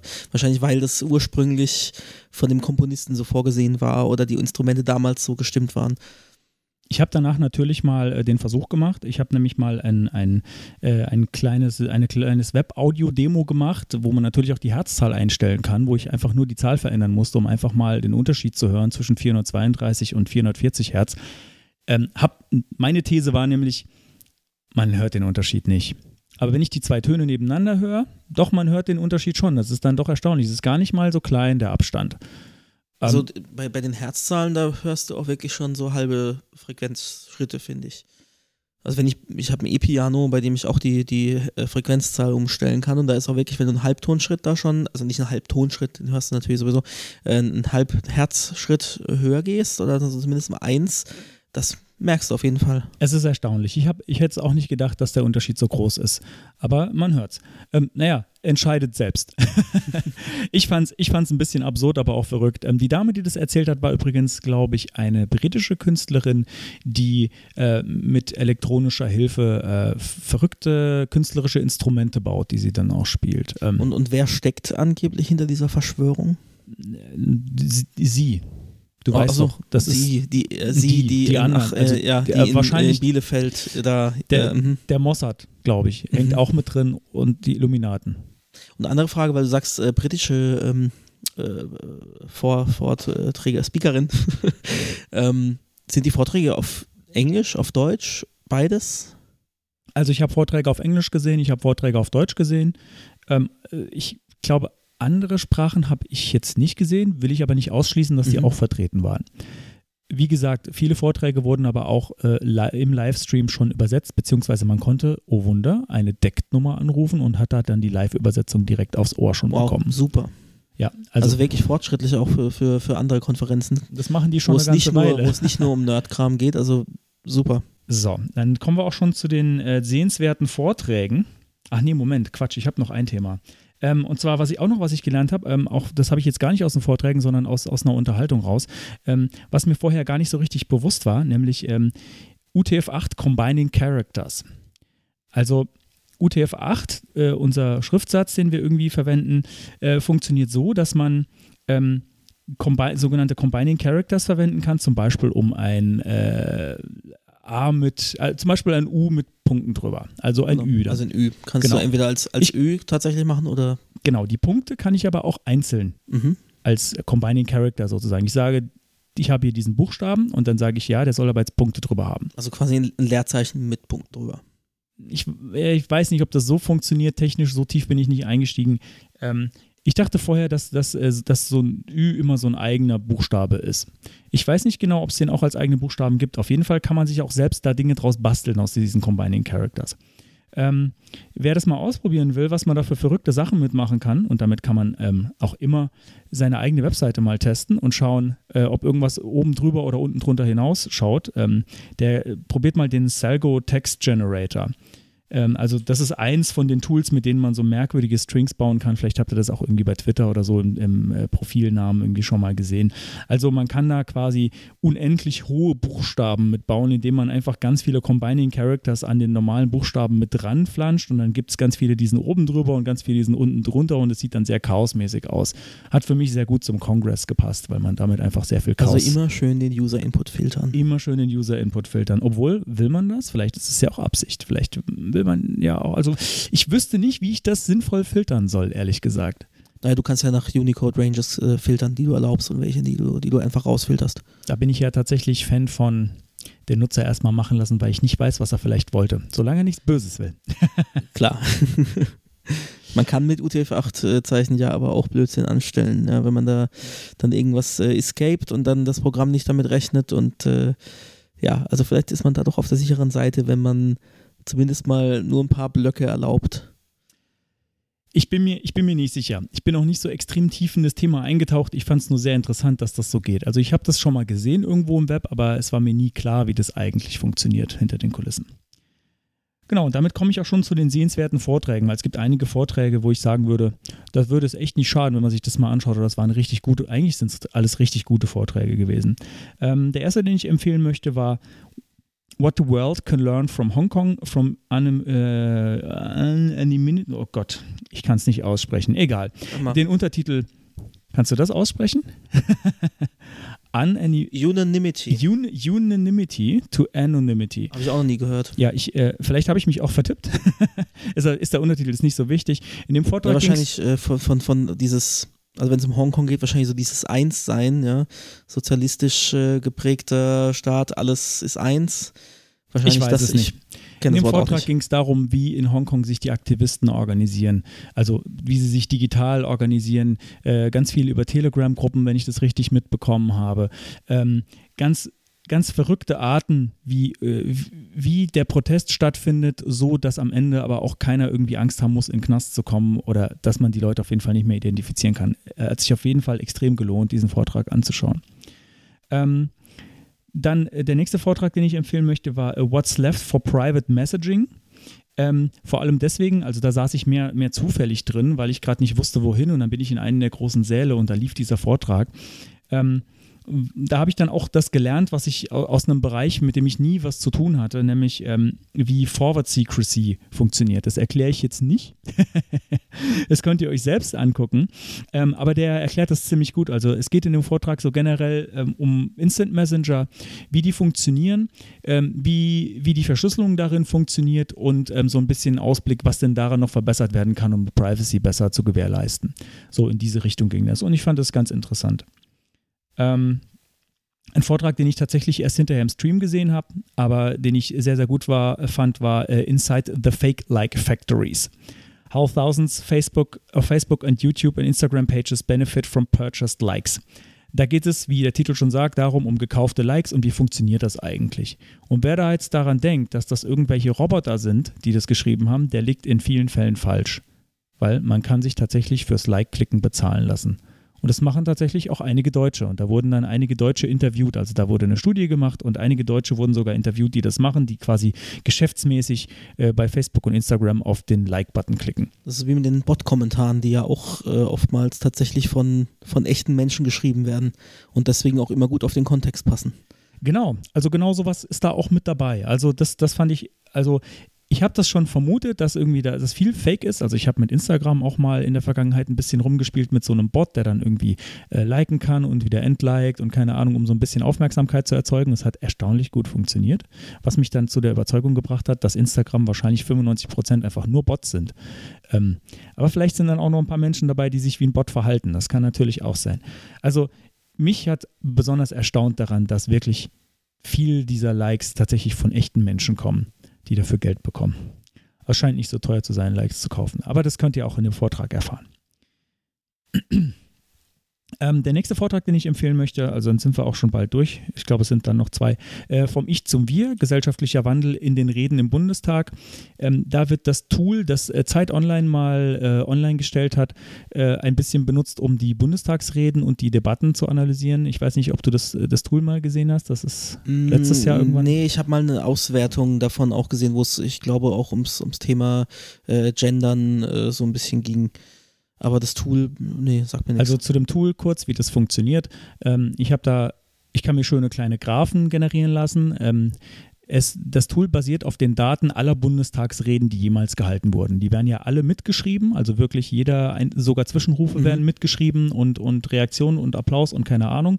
Also das heißt, man hat einen ziemlich guten Datensatz von allen Bundestagsreden, die es jemals gegeben hat und darüber kann man eben dann selbst kleine Auswertungen fahren und das ist sehr, sehr einfach das zu machen. Es wäre umgekehrt mal lustig, äh, eine KI eine Bundestagsrede schreiben zu lassen. Ich habe sowas mal gesehen mit, äh, mit Filmskripten und, und Ferien, äh, Serienskripten, wo jemand äh, dann eine Szene aus einer, also auf Basis von den Skripten von, von einer Fernsehserie eine neue Szene hat schreiben lassen. Da kommen teilweise sehr absurde, aber auch lustige Dinge raus. Muss ja. mal gucken, wenn ich das, wenn ich das Beispiel nochmal finde auf, äh, auf Twitter, hatte ich das gelesen, dann poste ich das in die Show Notes. Dafür brauchst du nicht mal eine KI, habe ich gelernt. Das, äh, wenn ich noch kurz abschweifen darf auf das Thema. Ähm, wir haben bei uns auf der Arbeit mal ähm, äh, im Rahmen von, äh, von einem Weiterbildungsmeeting, was wir bei uns regelmäßig haben, ähm, eine Coding-Kata gemacht, die genau äh, dieses Thema hatte. Ich habe hier einen äh, einen Beispieltext, am besten irgendwie was längeres aus Wikipedia. Und schreibe dann einen kleinen Algorithmus, gar nicht, gar nicht so arg kompliziert, der dann am Ende in der Lage ist, aus diesem Text sinnvolle weitere Texte zu generieren. Das also KI, vielleicht brauchst du die KI. Moritz, für, wir leben im Jahr 2020, wir machen das mit äh, Keychain und KI. Keychain, du meinst Blockchain. Verdammt, oh, ich, dass ich, dass ich mein Unwissen nee, nee, nee. aber auch immer so offenbaren muss. Nein, nein, aber vielleicht hast du recht, wir sind im Jahr 2020. 2015 hatte man Sachen mit Blockchain gemacht, jetzt macht man sie mit Keychain. Der Konstantin. Äh, ich, ich, ich editiere das raus. Der, ich ich lege leg da einen äh, Blockchain drüber. Herr Konstantin erfindet das jetzt noch. Oh Mann. Genau. Was mache ich eigentlich hier? ja, ich weiß auch nicht. Du laberst in so ein Mikrofon. Ähm, genau. Ähm, ja, genau. Äh, wie gesagt, das kann man auch mit einem ganz kleinen Algorithmus machen. Also dafür braucht man gar nicht irgendwie äh, einen großen Rechen, äh, große KI oder irgendwie was. Also wenn man, wenn man nicht ins, ins allerletzte Detail gehen will, aber dann, ich meine, diese, die Qualität von dieser Loriot-Bundestagsrede, die es da gibt, die erreicht man damit auf jeden Fall. Um, ähm, und das ist schon eine ziemlich hohe Qualität. Also, ja, der Konstantin hat gerade die Taste gedrückt. Da kommt die, also die Taste für Achtung hier, äh, hier was in die Shownotes einfügen. Genau. Ähm, der vorletzte Vortrag, den ich empfehlen möchte, ähm, und dazu möchte ich sagen, es gibt bestimmt noch eine ganze Menge weitere Vorträge, die alle toll sind. Ich habe ja auch lange nicht alle gesehen, aber das sind die eben die, die ich gesehen habe und die ich empfehlen kann. Ähm, der heißt Let's Play Infokrieg, wie die radikale Rechte ihre Politik gamifiziert. Ähm, und äh, wie man am Titel schon sehen kann oder, oder hören kann, ist, naja, es geht darum, dass für, die, für viele äh, rechte Gruppierungen und das sind auch nicht nur Rechte, sondern auch einfach nur Allgemeinspinner. Ähm, für die ist vieles, was im Netz irgendwie stattfindet, was, womit sie ihre Ideologie verbreiten können, einfach irgendwie nur noch ein Spiel. Also ein Beispiel aus dem Vortrag war, ähm, dass so eine Art Capture the Flag gespielt wurde, aber halt im Real Life, also so in Ernst. Ähm, weil es wurde eine Kamera aufgehängt, die ich weiß gar nicht mehr genau, was die gezeigt hat. Ähm, und äh, das fanden, das war den, was da gezeigt wurde, das war ein Kunstprojekt und die Kamera hat ein, ein Bild? Nee, ich glaube, es war tatsächlich eine Flagge. Es war wirklich eine Flagge. Die Kamera hat eine Flagge gezeigt. Ähm, und ähm, das hat den Rechten aber nicht äh, in den Kram gepasst, dass diese Flagge da gezeigt wird, weil das irgendwie, die haben gesagt, das ist doch blöd, mach das weg. Und ähm, dann wurde die halt runtergerissen, da wo sie war. Und das Spiel ging dann immer weiter bis hin zu, diese Kamera äh, ist in einem Raum, also die war erst draußen, sodass man es irgendwie finden konnte. Ähm, der nächste Schritt war, glaube ich, die, die Flagge stand irgendwo äh, mitten im Freien. Es war aber halt ein Livestream dahin. Äh, die Flagge stand irgendwo mitten im Freien und dann haben die anhand von äh, Sonne, wie war es, äh, rausgefunden, wo ist diese Flagge und haben die da wieder runtergerissen. Und äh, ich glaube, die höchste Ausbaustufe war, die Kamera war in einem Raum, der, der beleuchtet war und kein, keine Fenster hatte.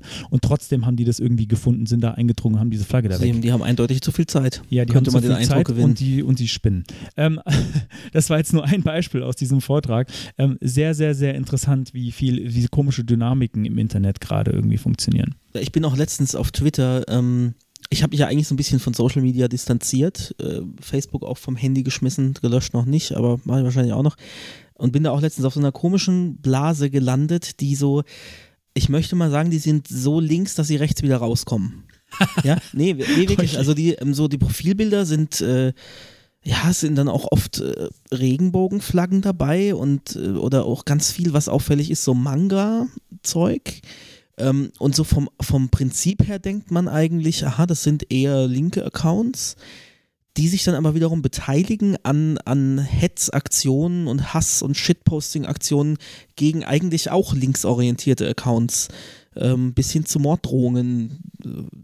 also wirklich ganz, ganz dubios. Ich bin dann auch mal wieder in so einem Tunnel hängen geblieben und habe irgendwie eine Stunde lang bis nachts um eins noch äh, da Accounts durchgeklickt. Also es ist so eine ganz, ganz komische, ganz komische Ecke des Internets. Ja, merkwürdig. Ja.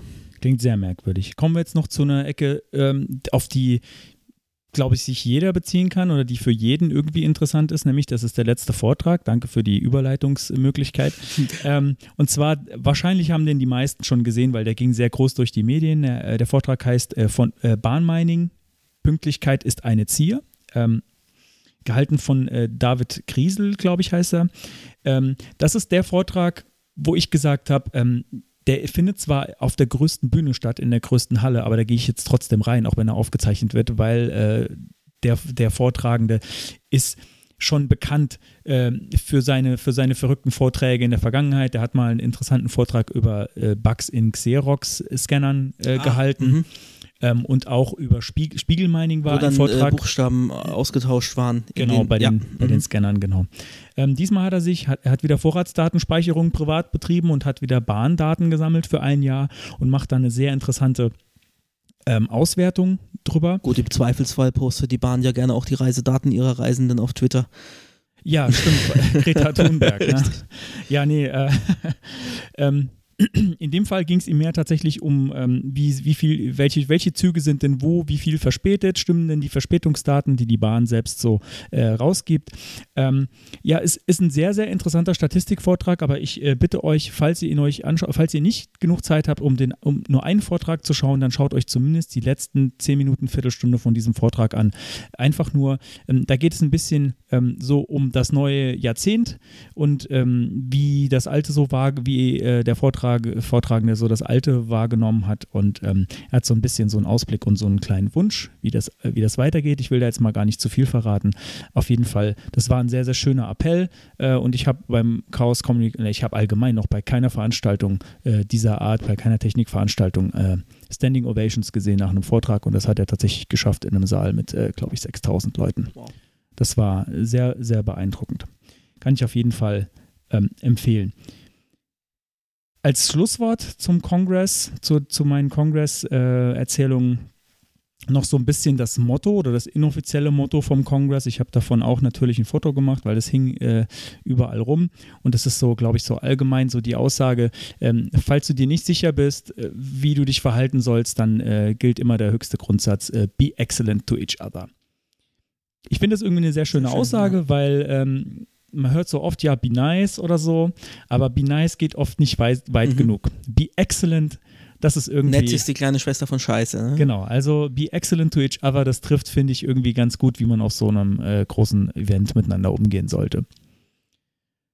Ja, damit bin ich am Ende von meinen Kongress. Äh, berichten. Hast du noch Fragen dazu? Du nee, aber so. ähm, nee, nee, Feedback. Also ähm, klingt super, klingt echt spannend und äh, ja, man merkt auch, wenn du erzählst, dass das dich äh, nachhaltig beeinflusst hat und mitgenommen hat. Und also es geht also wirklich, also es macht Lust, wenn du erzählst, da auch mal hinzugehen und das auch mal zu erleben. Und das klingt einfach nach einer, nach einer Truppe von, oder Truppe ist bei 17.000, das ist schon eine große Truppe. Äh, ja, also ja, einfach nach, nach Leuten, ähm, mit denen man sich verstehen könnte. Also zumindest die breite Masse der, der Hörerschaft, Hörerinnenschaft äh, denke ich doch mal, dass wir alle so ein bisschen ähnlich ticken und alle so ein bisschen nerdig sind und äh, ja, klingt doch nach, nach einem Ort, wo man sich wohlfühlen könnte. Ich behaupte, jeder findet auf jeden Fall jemanden. ich will nicht sagen, dass, dass man sich dort mit jedem versteht, Nein, aber man findet auf jeden Fall natürlich. jemanden. Ähm, ja, ja, also ich kann auf, auf jeden Fall nur äh, jeden ermutigen, das mal zu machen. Und dazu sage ich vielleicht nochmal, was es kostet, weil ähm, oftmals ist das, sind die Kosten ja irgendwie so, äh, naja, das kostet jetzt irgendwie so viel Geld. Wie, wie, wer finanziert das denn? Kann ich mir das selbst leisten? Ähm, und das ist beim Kongress so, dass man eigentlich so ein bisschen mit selbst mitbestimmen kann, was, was man bezahlt. Ich glaube, es gibt so einen Basispreis von, jetzt lass mich lügen, 120 oder 150 Euro für die ganzen vier Tage. Okay, das ist aber echt sehr günstig. Das ist sehr günstig. Ähm, sie bitten jeden, der mehr, sich mehr leisten kann, auch mehr zu geben, weil mhm. damit trägt sich das Event noch nicht.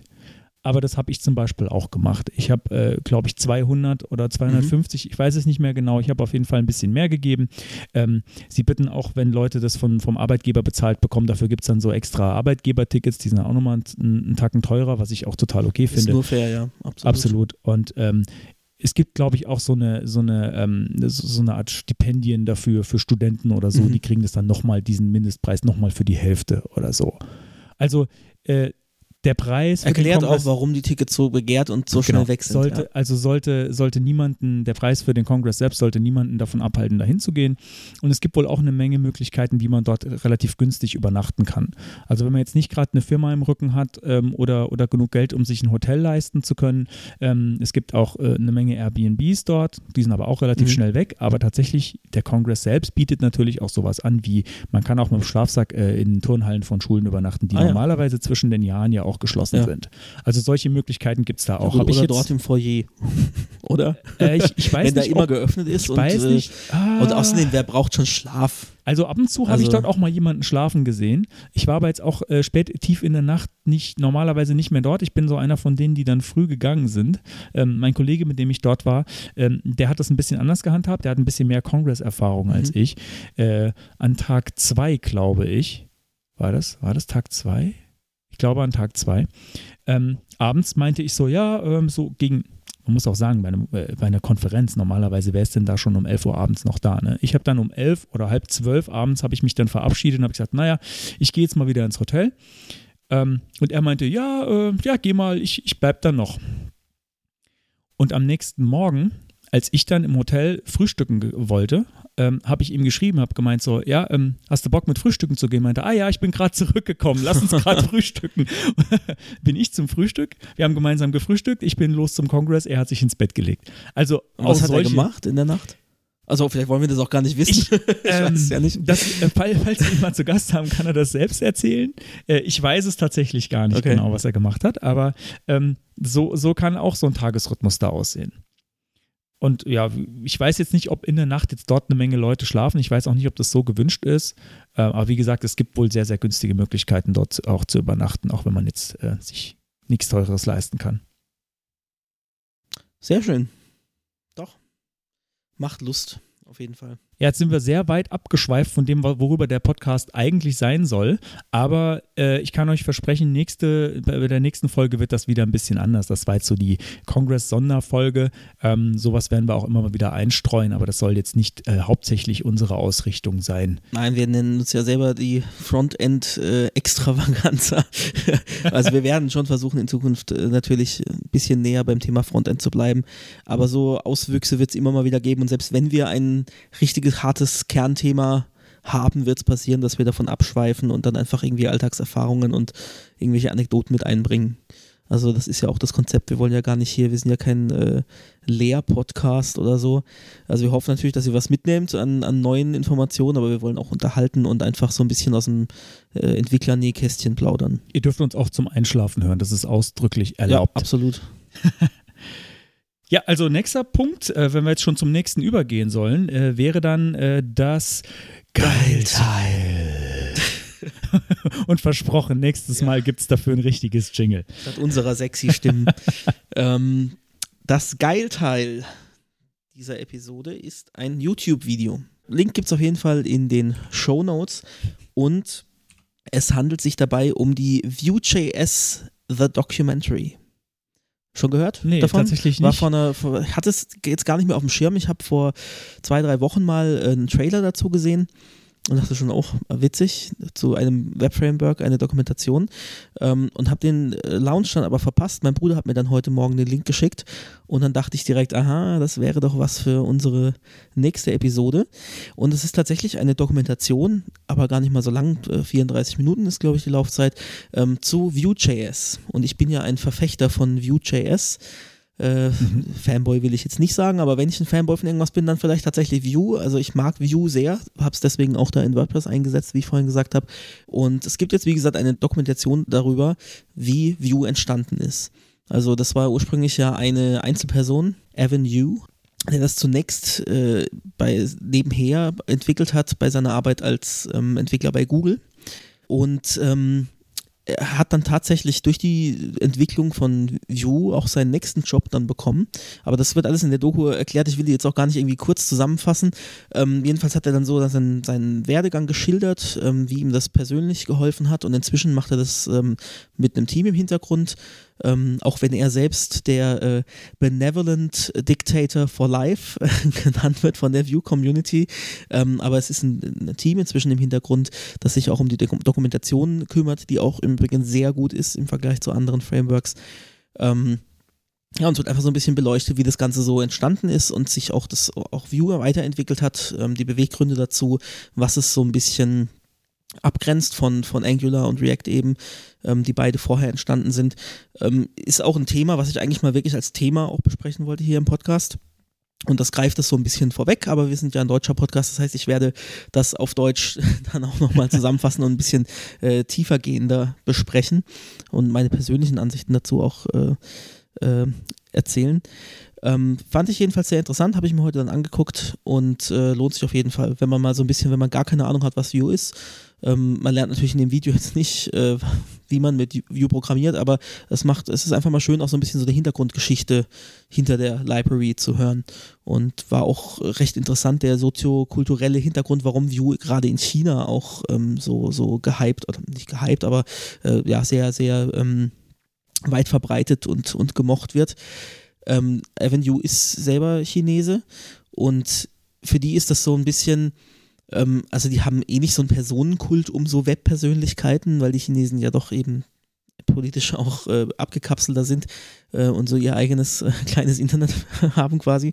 Ähm, aber dieser Evan Yu ist eben für sie so, ein, so eine Art Held, ja, weil es ein Chinese geschafft hat, so ein weit genutztes Framework da rauszubringen und auch die Dokumentation natürlich selber als Muttersprachler dann auch auf Chinesisch übersetzt hat, ähm, weil er beide Sprachen spricht. Und das ist gerade auch im Chinesischen natürlich, äh, wo das Englische nicht so verbreitet ist, ein Grund, warum die dann lieber so eine Library nutzen, die gut dokumentiert ist, als zum Beispiel Angular. Und äh, ja, kann ich nur empfehlen, das Video anzuschauen. Ich glaube, das hat auch eine gewisse Macht, wenn äh, die Chinesen sich einig sind, dass das irgendwie eine unterstützenswerte Sache ist. Äh, könnte ich mir auch vorstellen, dass das mehr Einfluss auf die ganze Szene hat, als man so denkt. Weil ja. das sind ja doch eine Menge. Und da gibt es also mit Sicherheit so ein auch eine Menge Webleute. Geschildert. Das eine ist, ähm, dass die Leute bewusst wissen, oh, das kommt von einem Chinesen und sich das deswegen anschauen, aber auch dadurch hat es dann, weil es in China so bekannt war und die, die, die Nutzerzahlen so in die Höhe sind, also man sieht das an dem Downloadzähler für die View DevTools, da ist das auch in dem Video immer so schön äh, aufgezogen, das läuft dann so timeline-mäßig immer weiter in die Höhe. Ähm, und dadurch, dass es dann dort so beliebt war, wurde es auch im, im, im restlichen äh, Ausland ein bisschen eher äh, ins, ins Zentrum der, des Bewusstseins gerückt und ähm, auch dort wieder weiter ähm, angenommen als, als eingesetztes Framework. Und das wiederum schwappt dann auch wieder zurück nach China. Und dann stellen die Leute fest, ach hoppla, das ist ja so gar nicht Chinese und finden es dann deswegen wieder toll. Also das, so, das war so ein Kreislauf und äh, mittlerweile hat die Vue Dev Extension ähm, über zwei Millionen äh, Nutzer. Das wow. ist schon ganz schön arg. Und äh, ja, ich kann es verstehen. Wie gesagt, ich mag Vue total und werde dann demnächst auch mal an dieser Stelle über Vue ein bisschen was erzählen. Ja, da freue ich mich schon drauf ähm, weil dann kann ich bestimmt noch was lernen. Ich habe nur so ein bisschen mal mit Vue rumgespielt. Ich habe noch eine Frage zu dieser Dokumentation. Mhm. Ähm, du hast vorhin gesagt, naja, der hat alleine angefangen, jetzt hat er da irgendwie, äh, der arbeitet mit einem Team zusammen. Ähm, wird da erwähnt, wie sich das finanziert? Weil das würde mich mal interessieren. Ah, äh, ja, tatsächlich auch, ja. Also ähm, er macht das jetzt inzwischen in Vollzeit. Ähm, wie gesagt, er war bei, bei, äh, bei Google, danach war er bei äh, weiß ich nicht mehr, also bei zwei anderen Firmen dann noch und hat das immer so nebenher gemacht und hat irgendwann dann sich gedacht, auch weil er von, von dem Gründer und, und Hauptentwickler von äh, Laravel, von dem PHP-Framework, so ein bisschen gepusht wurde, auch durch, durch, äh, durch Twitter. Ähm, da eben Laravel auch inzwischen sich äh, selber finanziert über diverse Nebenprojekte, ist er auf die Idee gekommen, hey, warum probiere ich das nicht tatsächlich mal und versuche, ob ich mich damit selber finanzieren kann. Und hat dann so ein äh, Patreon gestartet, und das hat irgendwie am Anfang schon so 2000 Dollar abgeworfen. Ist natürlich, wenn man in New York wohnt, jetzt nicht so viel Geld. Ja, davon kannst du dir kein ja, Apartment hey. dort leisten. Aber hey, immerhin. Und äh, inzwischen, wie gesagt, macht er das Vollzeit. Wow. Ja. wie es dann, was dann noch so im Hintergrund steht an irgendwelchen äh, Business Use Cases, ob er vielleicht auch wirklich äh, gesponsert, gefördert wird von Firmen, die dann spezielle Features umgesetzt bekommen. Aber ich glaube es fast nicht, weil sie reden schon davon, dass eben nicht ein großes Unternehmen im Hintergrund steht, sondern eigentlich die Userbasis ähm, diktiert, wo es lang geht.